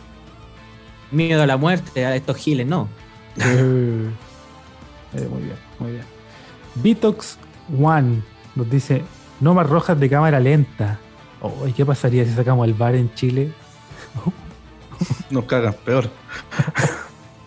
Aquí nos cagan con repeticiones. Volvemos a los arbitrajes del 2 de, de la B, po, de la década del 2000, 2000. Ay, la B tiene la cagada, no. Oh, Los goles fantasma y todo. Muy bien. Oye, datos del Curia, a quien ya le vamos a poner tarea prontamente, nos dice: El malísimo lo hizo otra vez. Exactamente, Vergara. Malísimo. el- es malísimo, again, otra vez. Ahí podría salir otro concepto. Sí, sabéis que ahí también me puta, puedo cambiarlo, no sé. Ahí voy a. Vamos a ver, vamos a ver al final del, del episodio. Eh, mira, este otro gran parroquiano que estaba medio desaparecido, ¿eh? Lo vamos a, lo vamos a invitar a venir más. A ser más regular en su presencia. Nos dice Felipoto CR. Me quiero matar cortándome el cuello. muy bien, muy bien. A ver, siempre me acuerdo de un comentario que una vez no me acuerdo quién lo dejo. Parece que fue Big Daza que decía, me quiero hacer daño. Me acuerdo de ese comentario, me da risa. Parece que fue después del partido con la Unión. Me quiero hacer daño. Muy bien. Otro que siempre nos aporta grandes conceptos, ¿ah? parroquiano que también estuvo con nosotros acá, ¿eh? en esa reunión doble con también Jimmy Lizama. Damos un gran saludo a Gonzalo J. Fuentes, de la quinta región, que nos dice: Curicó versus la NFP y los 40 ladrones. Así no se Oh. puede competir. Mira, Con todo. exactamente. Pancho Ortiz Sepúlveda nos dice: Yo creo que Gajáis es lento y lleva un par de penales y ahora está mm, en duda, me dice ahí el parroquiano. Se lleva un par de, de penales que.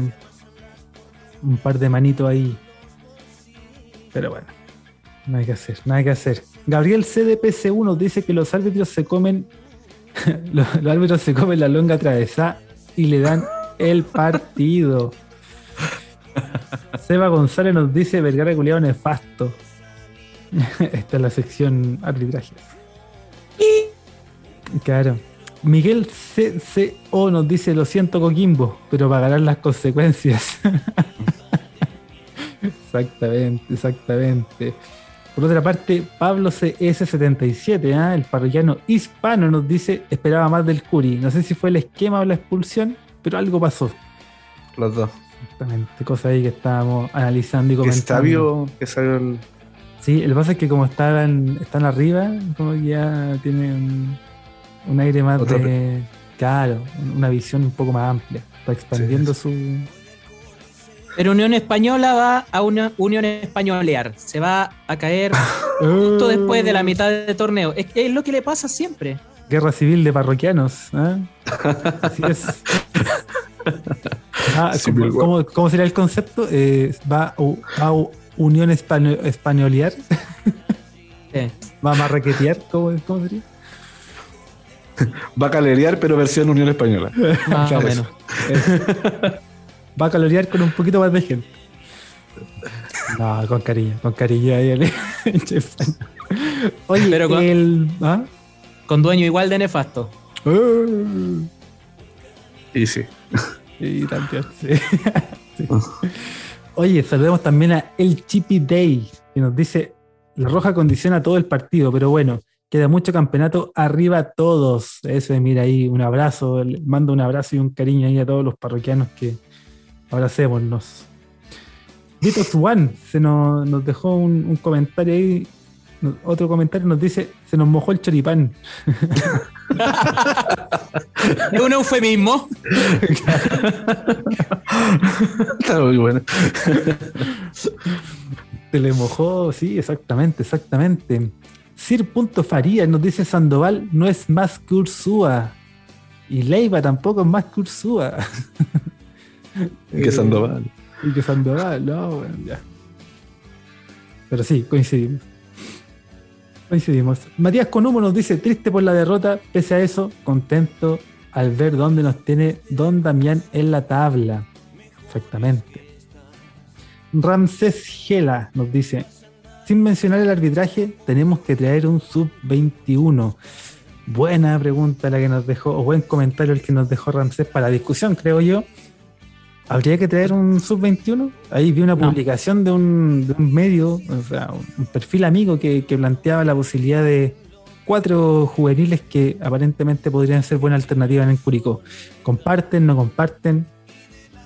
No he visto lo de los nombres. Yo pero, pero así como para hacer un comentario bien breve, sería bastante eh, contradictorio el, la, la política o, la, o el espíritu que desde los hinchas o de la gente del Curi siente respecto a la cantera, de que para solventar un, un problema que, que, es importante, sí, eso no hay que, no hay que negarlo, la solución sea traer un jugador de afuera y no ver con lo de casa. Yo, creo que eso sería bastante contradictorio para nosotros mismos. Bueno, en el club hay tantas contradicciones también, pero bueno. Mira, yo sí, yo, yo opino lo mismo que, que ti, Rodrigo, pero no sé, siento que a lo mejor igual lo van a, lo van a estudiar, que no, no, no sé, tengo la sensación de que tampoco lo van a mirar con malos ojos el hecho de, traer un sub-21 que, a lo mejor de nivel, que esté, que esté jugando en alguna otra liga, no sé, o, que esté jugando en algún otro equipo, o que no esté, no sé, puedo pensar al, algún jugador de, primera división que a lo mejor no, lo hayan Sí, dale, dale el nombre. Mira, no tengo lamentablemente el perfil que publicó para darle los créditos, pero sí recuerdo los, las fotos y las imágenes. no, no, no, pero me acuerdo del contenido, pero no del perfil. Bueno, pero ya, lo vamos a publicar en el, en el en la bajada. En la descripción. en la descripción del capítulo. Eh, Bruno Bartichotto. Eh, ¿Ha jugado por la Católica o no? Poquito. Entonces, en virtud de eso poco que ha jugado, eh, puede asomar como una alternativa para sumar minutos. Son 180 minutos parece, ¿no? Ah, no sé, no sé cómo es la regla en ese caso, pero... Ya. Eh, eh, planteaba lo de Bruno Martichoto, lo de Clemente Monte, eventualmente, con las pocas oportunidades, aunque me parece que con la llegada de Holland, como que lo va, a usar, lo va a hacer jugar. Em, Brandon Cortés, otro hora mediocampista que estuvo en el equipo trágico ahí en la Universidad de Chile. Y el último, uno que es un delantero, me parece, que es el que conozco menos, que es de Magallanes, que actualmente Alfaro, algo así puede ser, que está ahí en, Magallanes haciendo goles y todo. Alternativas que planteaba ahí este, este perfil, pucha, se me fue el nombre ahí, perdón, perdón amigo, amiga, le voy a, le voy a dar los créditos ahí en la descripción del capítulo.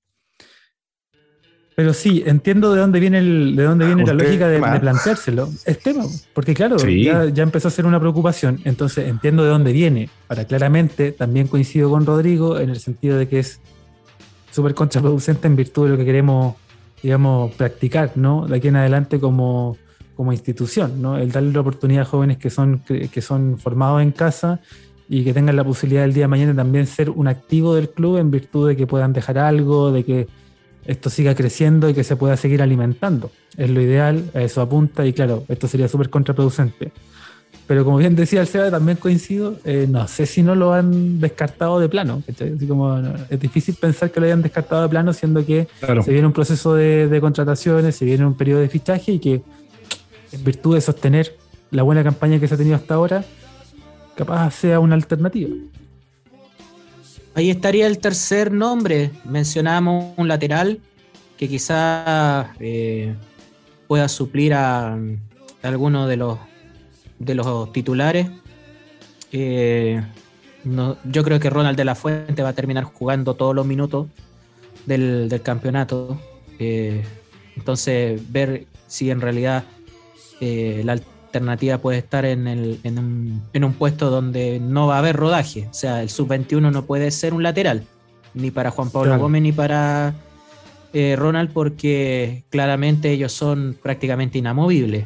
Eh, la posición de, de volante de, de creación para dar el juego y el puesto de extremo que decía Sebastián eh, hay, buenos nombres, sí, hay buenos nombres. Sería interesante lo de Bruno Martichotto, sobre todo. que ya jugó en, eh, en, en Palestino, ¿ya? Eh, pero en realidad, si la necesidad es tan apremiante, hay, un, hay una cuestión que, que denota que, que algo falta todavía para que, que los jugadores se puedan consolidar en el, en el equipo.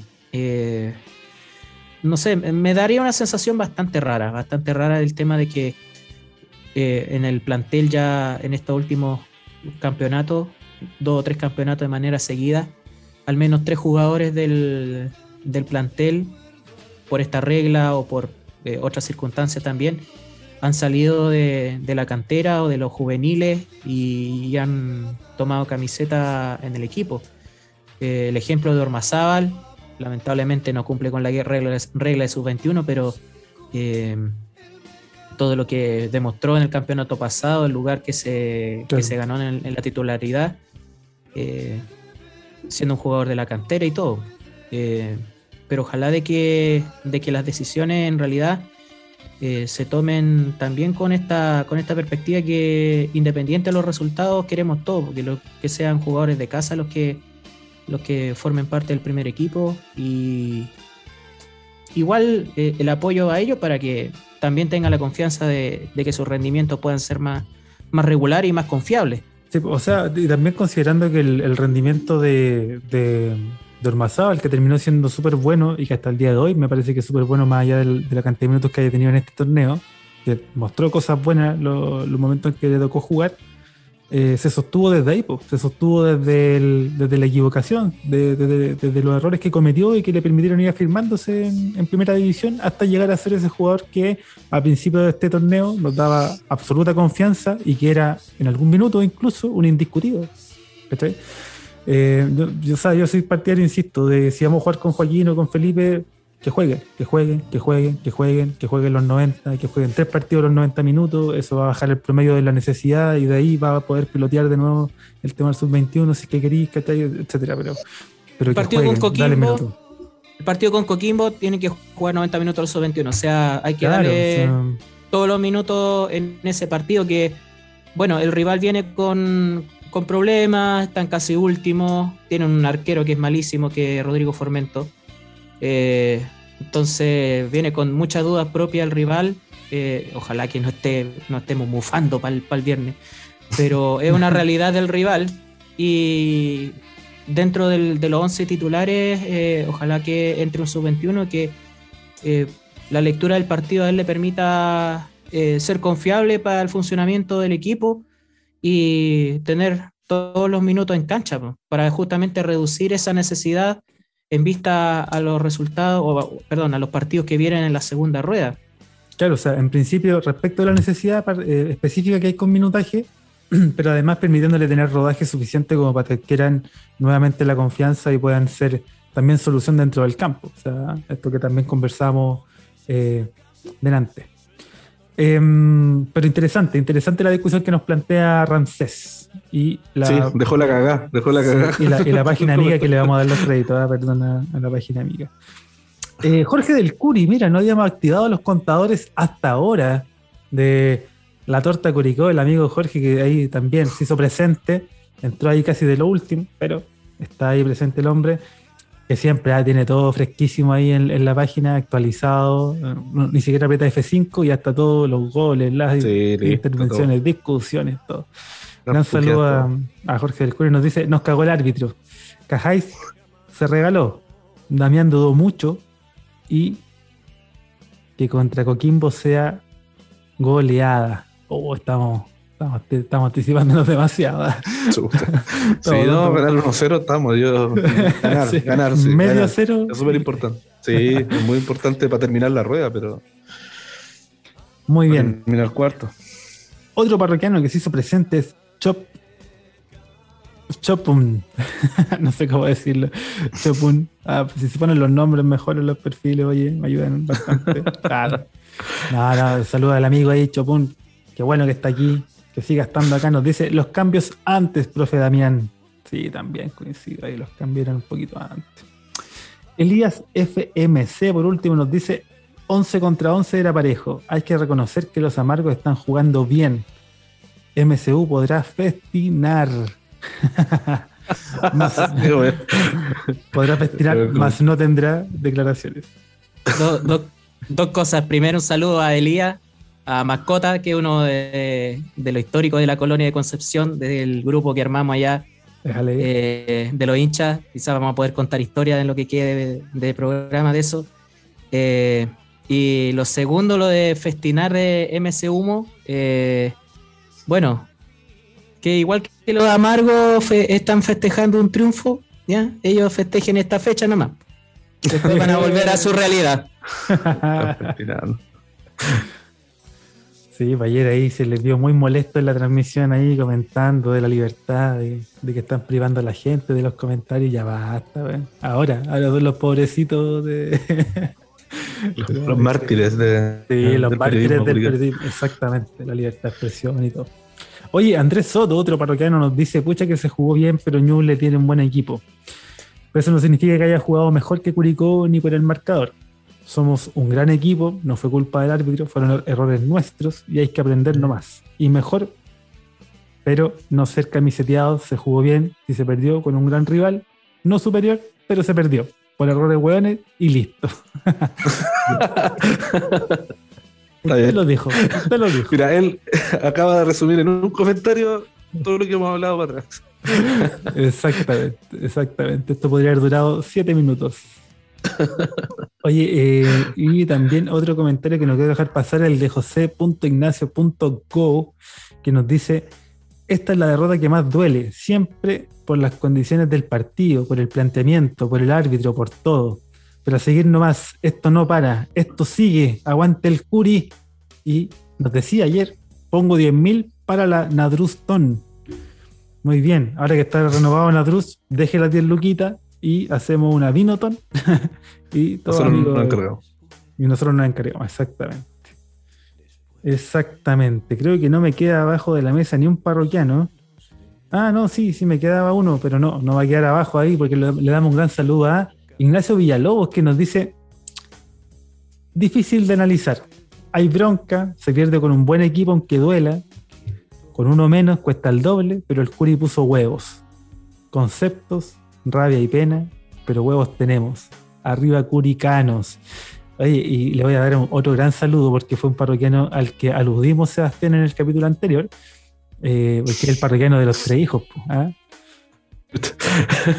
Así que ahí nos contó el secreto. De hecho, eh, muy- tuve una, una muy bonita conversación donde nos contó el secreto. A ver, no vamos a compartir. No, no lo vamos a compartir. Yo me lo llevo a la tumba. Eh, Es necesario esperando saberlo. Esperando que resulte. No, no, pero es que uno no sabe. Uno de repente quiere también que las cosas se den en la casa y en la familia. Así que, mire, Ignacio, le doy las gracias por compartirme su, su receta. Y vamos a hacer todas las gestiones para conseguir ahí la- las patas de araña y todo lo que me comentó. Que estén disponibles en los mercados locales. No, pero más allá, el, el parroquiano ya escuchó, escuchó el capítulo, un largo capítulo de lo demás. Lo escuchó, se cagó de la risa, nos comentó. Así que ahí le damos las gracias. Qué bueno. Ahí el, el parroquiano nos va a contar si lo podemos hacer público o no. Pues ahí él nos dice, porque vamos a respetar la privacidad de la conversación ahí de, de Instagram. Em, me parece que respecto del, del partido y resumiendo todos lo- los comentarios de, lo- de los parroquianos que se sumaron en masa ¿no? en, esta fría, en estas frías tardes, eh, coincidimos en varios aspectos. ¿no? Hay, varias discusiones que se han podido dar y que están entretenidas de, generar como dentro del contenido, de la, discusión propia del análisis. Sin embargo, eh, por último, lo último que yo quiero destacar del partido, habiendo, creo, dicho lo, que pensaba en su mayoría, quiero destacar solamente los huevos del Cachi, que cuando estos culiados se quisieron pasar la película y, y tocar y hacérselo, bueno, repartió un par de patas y como, no, no, no, papito, aquí Un pelotazo. sí, un, un pelotazo, una barriga abajo que hizo volar un, al guerra, a guerra, lo hizo volar, weón. Eh, entonces, no, viene ahí el cachi, weón. Aguante sus, sus huevitos. Em, no sé si hay algo más que, que aportar y que comentar respecto a este partido, Seba Rodrigo, les dejo la palabra. No, yo con esto estamos, estamos. Cierro el capítulo de Ñublense Curicó Unido del 22 de mayo del año 2022. Con esto lo cerramos. No, no hablo más de este partido. Está. Está. Muchas gracias. Rodrigo. Eh, bueno, nada más pues de que por lo menos de este partido contra eh, la oficina de representación de jugadores de Llorino. eh, Oye, contra he contado 10, he contado 10 referencias. referen- hay, hay una que no la puedo decir porque si no después nos tratan de antisemitas, pero bueno. Eh, el, el el asunto es que sí, es un, par- un partido que se perdió con, con un rival que tiene buen juego, que tiene buen fútbol, eh, que en la cancha, eh, aún con las condiciones del, del, del terreno de juego, pudieron desplegarlo un poco más, sí. Pero eh, nosotros tenemos que tener la tranquilidad de que hay un plantel bien consolidado. Hay cosas que hay que corregir, actitudes que cambiar, eh, cosas que mejorar de, para lo que viene y esperar de que, mm, de que podamos ser eh, eh, con esta regularidad la mayor parte del campeonato. Estamos en la fecha 14 de 30. eh, esperamos de que no tengamos un bajón con lo que pueda hacer Copa Chile, que igual es importante eh, esa llave con Santiago Wanderer, eh, por cumplir la regla de sub-21 también, que es más exigente incluso que la de la del torneo nacional, en, lo- en la cantidad de minutos que tiene que cumplir los, los sub-21 y la cantidad de jugadores. Eh, poder ver también a otro, a otro jugador en el, en el plantel, quizás al propio Martín, Martín Cortés en, en cancha, ver alternativas en, en, en mediocampo, en ataque, y, y que ojalá este plantel sienta de que eh, hay una tarea más importante eh, para dar ese salto que tanto estamos esperando. O sea, llevamos cinco años sufriendo el tema del descenso, eh, última hora, torneos que se cortan, el- un torneo donde tuvimos que estar mirando la tabla del promedio, muchas, muchas cuestiones que en, cada año nos van retrasando, nos van eh, cortando la posibilidad de dar ese salto que todos sentimos que necesitamos dar. No es un título, no es la copa, eh, o, levantar el ser campeones de primera división, pero sí dar los pasos eh, necesarios que como institución saneada o como club que está en unas condiciones eh, distintas a lo que a lo que pasa con otra con otros eh, clubes empresas eh, nosotros sentimos que nos falta solamente dar un salto para que toda esta estructura pueda tener una, ah, una posibilidad en torneos internacionales o en una instancia superior. Y el paso, yo creo que lo más trascendente a la larga es que lo estamos dando con Damián, lo estamos dando con, con sangre de casa, lo estamos dando con, con gente que es parte de, de como de una cuenta de los parroquianos, con ADN albirrojo. Y, y eso sería súper eh, súper lindo, súper importante para que nosotros también nos creamos el cuento de que somos capaces con nuestra propia gente, de que somos nosotros los que llevamos las riendas de este club y que podemos tener resultados que nos hagan destacar eh, eh, en, el, en el fútbol nacional y bueno, lo que venga después, mejor. Ya todo, todo lo que venga después es ganancia, es ganada. Exactamente, exactamente. Mira, ahí bonitas palabras. Ahí faltó solo la invitación a hacerse socio. Oye, eh, exacto, ¿no? Para terminar, porque efectivamente, o sea, ahí es parte de, de esa invitación que también tiene que ser constante, el hecho de que nos involucremos y se sigan involucrando más y más toda esa cantidad, esa gran cantidad de gente que apoya y que acompaña al club, también se vea reflejada en eso, ¿no? En, en la toma de decisiones el día de mañana y, y que siga creciendo desde ahí. Entonces me parece súper importante ese, eso que destacas tú ahí, Rodrigo. Oye, Seba, te tinca si empezamos a echar una mirada y usted sabe, Rodrigo, si usted escuchaba este podcast, que tenemos que encontrar el partido de mierda de la próxima fecha. La número 15, que dice así. Mira, para mí, creo, creo que hay dos que postulan, fijo. Ahí ustedes, yo creo que van a tener el ojo para cachar cuáles son. A ver. Y ya, vamos con la, oye, la última fecha de, de la primera rueda del campeonato, importantísimo yo creo ahí cerrar con un triunfo. Así que toda una buena vibra para el equipo, ahí vamos a estar. Vamos a estar el viernes a las ocho y media, porque es el primer partido de la fecha, el viernes 27 de mayo a las 20.30 horas en el Estadio Bicentenario La Granja juega Curicó Unido versus Coquimbo Unido. En el mismo apellido que Ñuble Unido. Interesante partido. Interesante ver cómo Yo, se. yo creo que es súper importante que, que no venga Joe. El, es uno de los goleadores del campeonato, si no me equivoco. Es importante que, que no esté en Coquimbo. Sí, o sea, por lejos el más determinante de ese equipo. Seguimos entonces el día sábado 28 de mayo a las 15 horas en el Estadio La Portada. Juega Oh. La Serena contra Audax Italiano. Partido de recontra. dígalo, dígalo. Mierda. Clásico de representante. Clásico de representante. Felicevich contra Morales. Oye, podríamos hacer un, unos partidos ahí, ponerle los nombres de los representantes mejor. o los dueños, el nombre de los dueños. Sí. Seguimos el mismo día, sábado 28 de mayo, pero a las 17.30 horas juega Cobresal en el Estadio El Cobre contra Universidad de Chile. Uy, se- Yo creo que la, la U, la U a lo que juega da para que sea partido de mierda, pero Sí. en la U, en la U está el morbo de verlos perder. Entonces como que, o que no ganen, no sé. Está como esa wea. Y, y eso como que te condiciona a que no sea el partido de mierda, porque hay un morbo, hay otra expectativa que se genera. sí, No, igual y la- co- ¿Cómo? Cobresal no ha estado tan, tan fuerte de local, ¿ah? En este torneo. Cobresal no ha estado con, No. con resultados tan eh, abrumadores de local. pero bueno, nosotros le sacamos tres puntos, pero no, no ha sido regular de, en- en- de local en esta primera rueda. Eh, yo creo que, a ver, por juego, no creo que sea un partido tan de mierda, pero como decía Sebastián, el morbo de que eh, Azul Azul siga cayendo eh, es bastante, bastante sabroso. Sí, sí, yo creo que este partido da para que el, el minero ahí se saque la picota y se las meta en, en, eh, en todo lo que es. eh, yo creo que esto es pinta, tiene una pinta goleada, una pinta. La U jugando ahí. en- Sexilio, No, Sexilio Waterman en el desierto. Ahí Gaete haciendo todos los goles que no ha hecho en toda la temporada, los va a hacer ahí. Toma. habrá que verlo, habrá que verlo.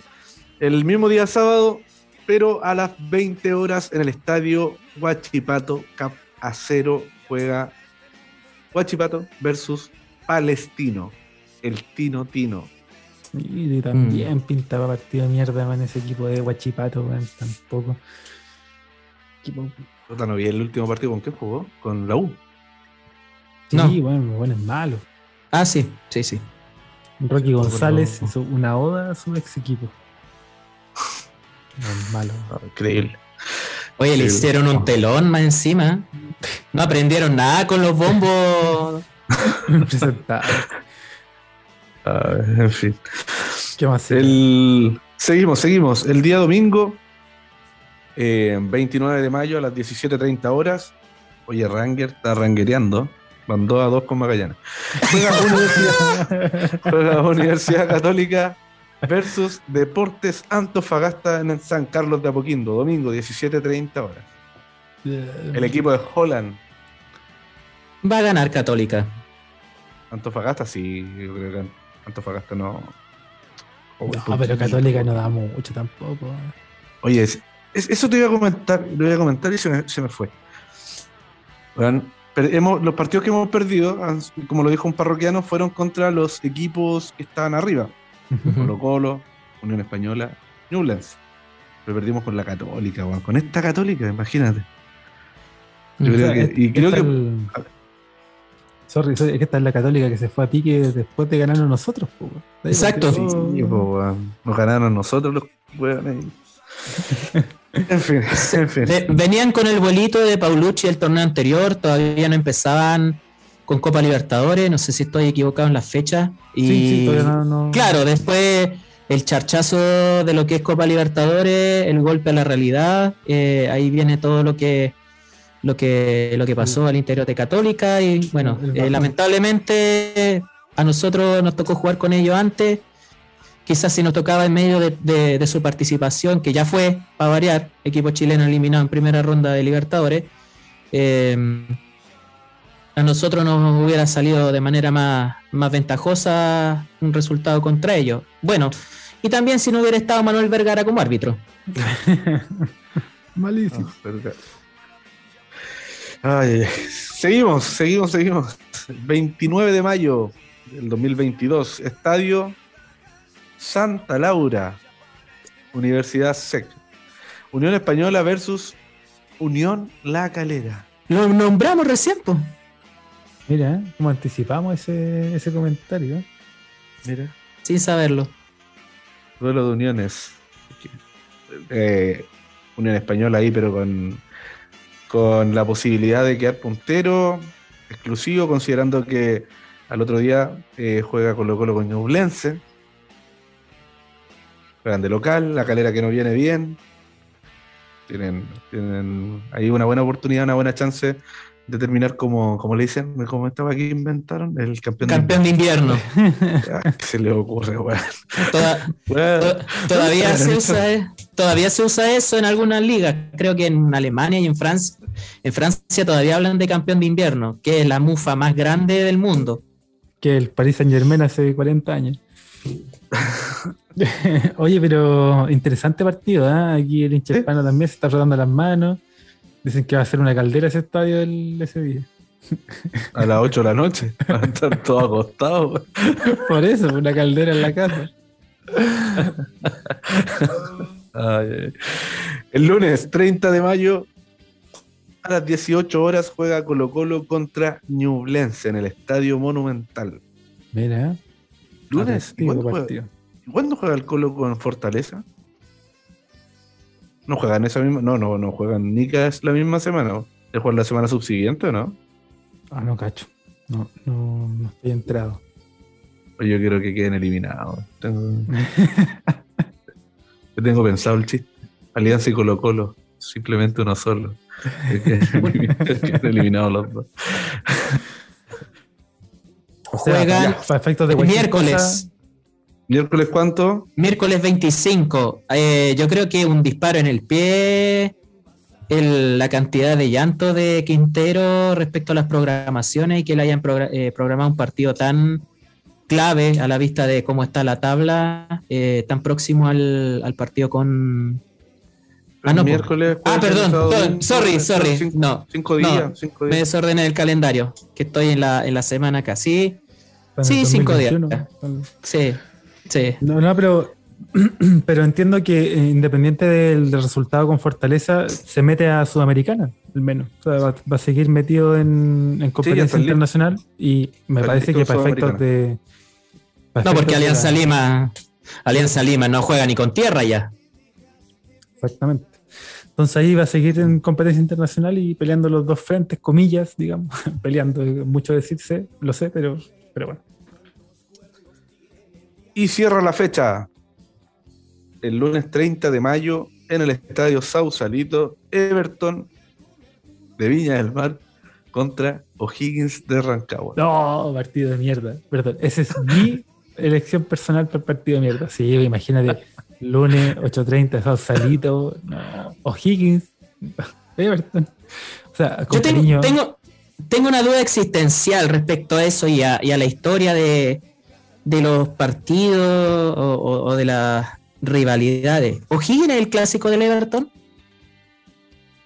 ¿O el clásico? No tiene clásico O'Higgins. no tiene A ver, eh, hay una realidad ahí entre O'Higgins y Everton. Creo que ese eh, hace, hace un, tiempo largo en alguna definición por ahí, creo. Yo creo que ese sería el, clásico de los, de los pitufos de Rancagua. Eh, ah, mira, no, eso, ahora que hablan de eso, habría que mirar para atrás y, hacer memoria. Habría que mirar, porque no, no estoy en conocimiento. Solo sé que a pesar de que dije que es un partido de mierda, debo mandar un saludo cariñoso a mi madre, que es hincha de Everton. Te pasó. lo hago ahora, lo hago ahora porque ya no escucha. Eh, y con mucho cariño, mamita querida, pero, pero es un partido malo, malo, malo. El horario. Sí, el horario. No, si el horario lo hace malo, mamita. No, yo no quise. Es por culpa del horario, nada más. Sí, sí, sí, eso es. Eso es. Mucho respeto por su equipo. Está bien, está bien. Y esa era la fecha, esa era la fecha, ese es el partido que cierra la última fecha del campeonato de la primera rueda. Creo que no hay fútbol en todo junio por el tema de la Copa Chile, así que Sí, ahora interesante, interesante el remate, el- en el remate de, la, de esta primera rueda, en virtud de que, por ejemplo, quedamos a tiro de varios equipos eh, a tres puntos. Por ejemplo, creo que, si no me equivoco, mirando la tabla, estamos a solo tres puntos del octavo, del octavo lugar, eh, está muy apretado. noveno por ahí, se apretó.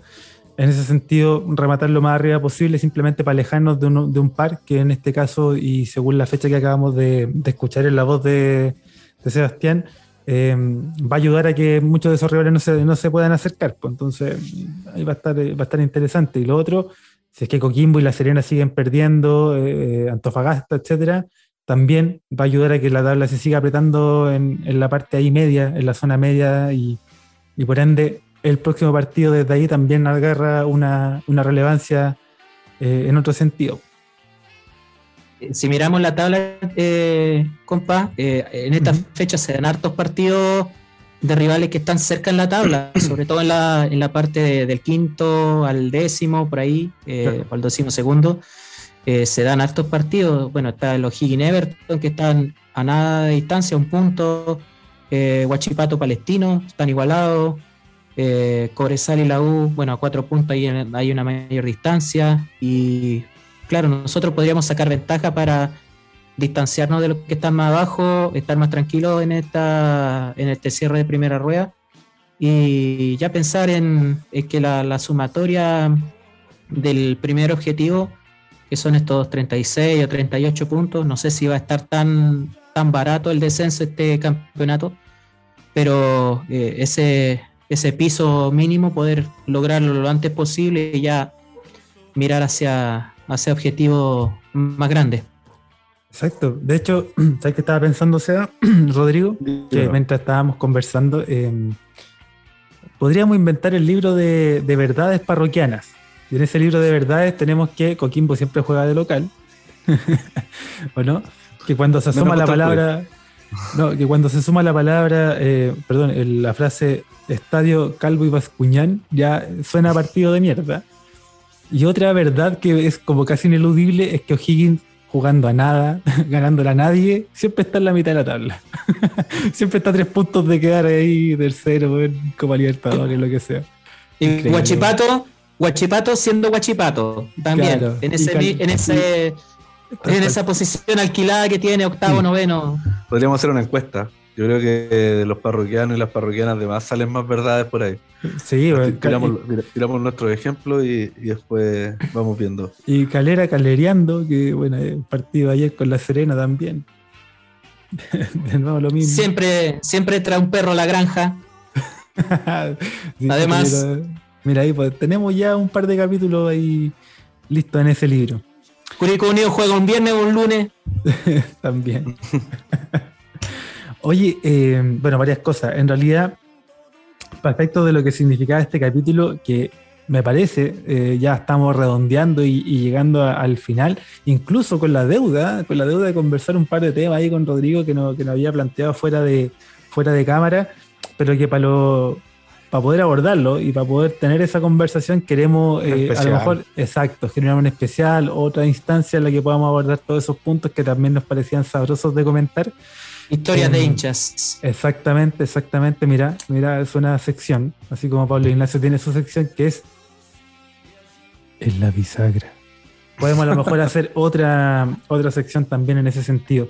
Em, sin embargo, espero, amigo Rodrigo, ah, parroquiano Rodrigo, a quien ya le podemos poner cara, una imagen, una voz, eh, lo haya pasado bien, haya disfrutado este momento, esta catarsis que hicimos, este recorrido por el, por el triste, por el triste resultado que venimos pa- padeciendo, pero, pero en definitiva hablo por mí y también seguramente por el Seba, muy contento de haberlo tenido acá, de que se haya animado y que haya compartido con nosotros. Bueno, muchas gracias de- por, eh, por dar este espacio también a los hinchas en general de de decir, eh, de analizar eh, no solamente partidos, sino que también eh, hablar del club, hablar de, en alguna instancia, más allá de los 90 minutos, lo que sentimos.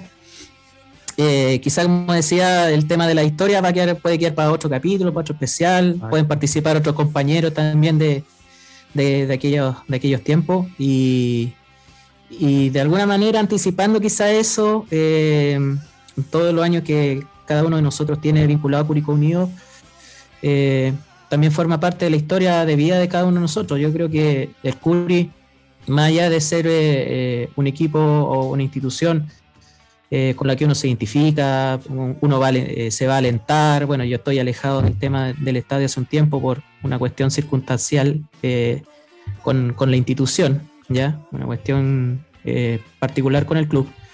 Eh, pero uno va eh, más allá de alentar, el Curi también forma parte de la historia de vida de cada uno de nosotros.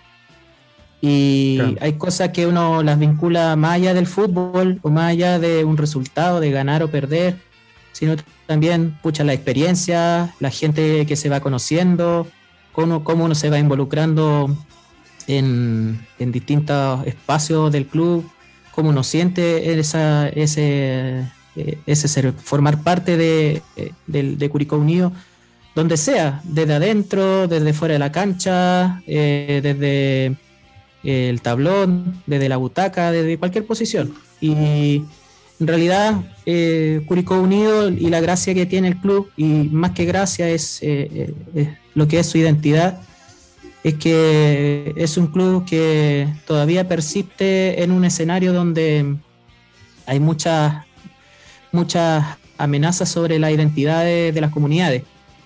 Curicó Unido todavía preserva su identidad, su comunidad, eh, aún a pesar de, tanta, de tanta cosa alrededor, y que esa debería ser la base de, nuestra, de nuestro presente y de nuestro futuro también. Así que esa historia de vida forman parte de, cada uno de nosotros y nos vinculan cada vez más a la historia de, de Curicó Unido y, a querer tanto esta camiseta.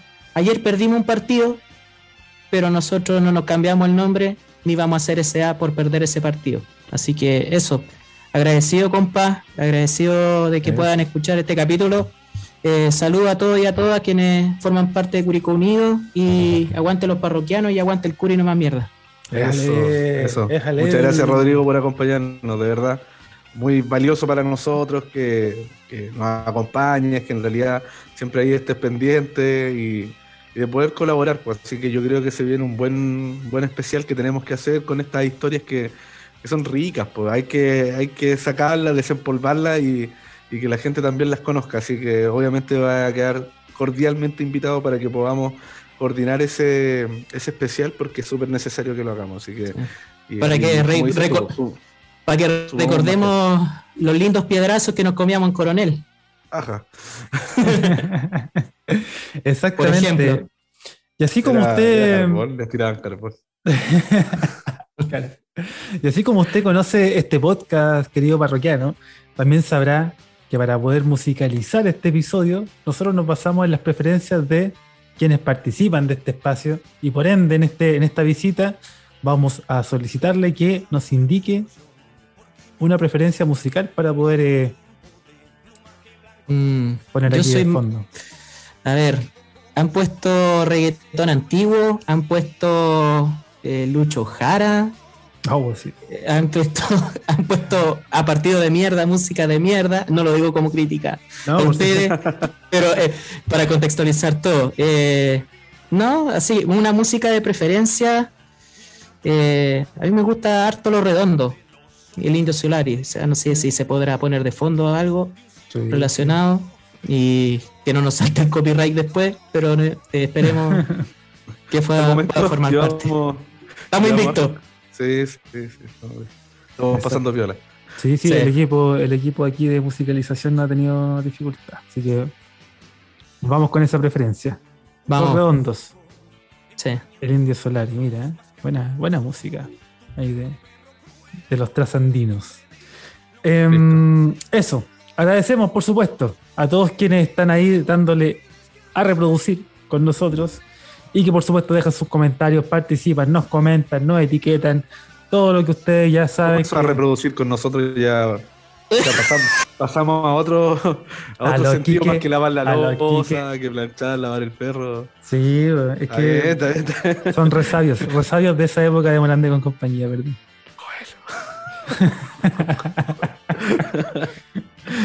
Cosas cochinas. Sí, así que mm, eso, lo dejamos hasta acá. Creador, del coito. Exactamente, exactamente. Dejamos hasta acá.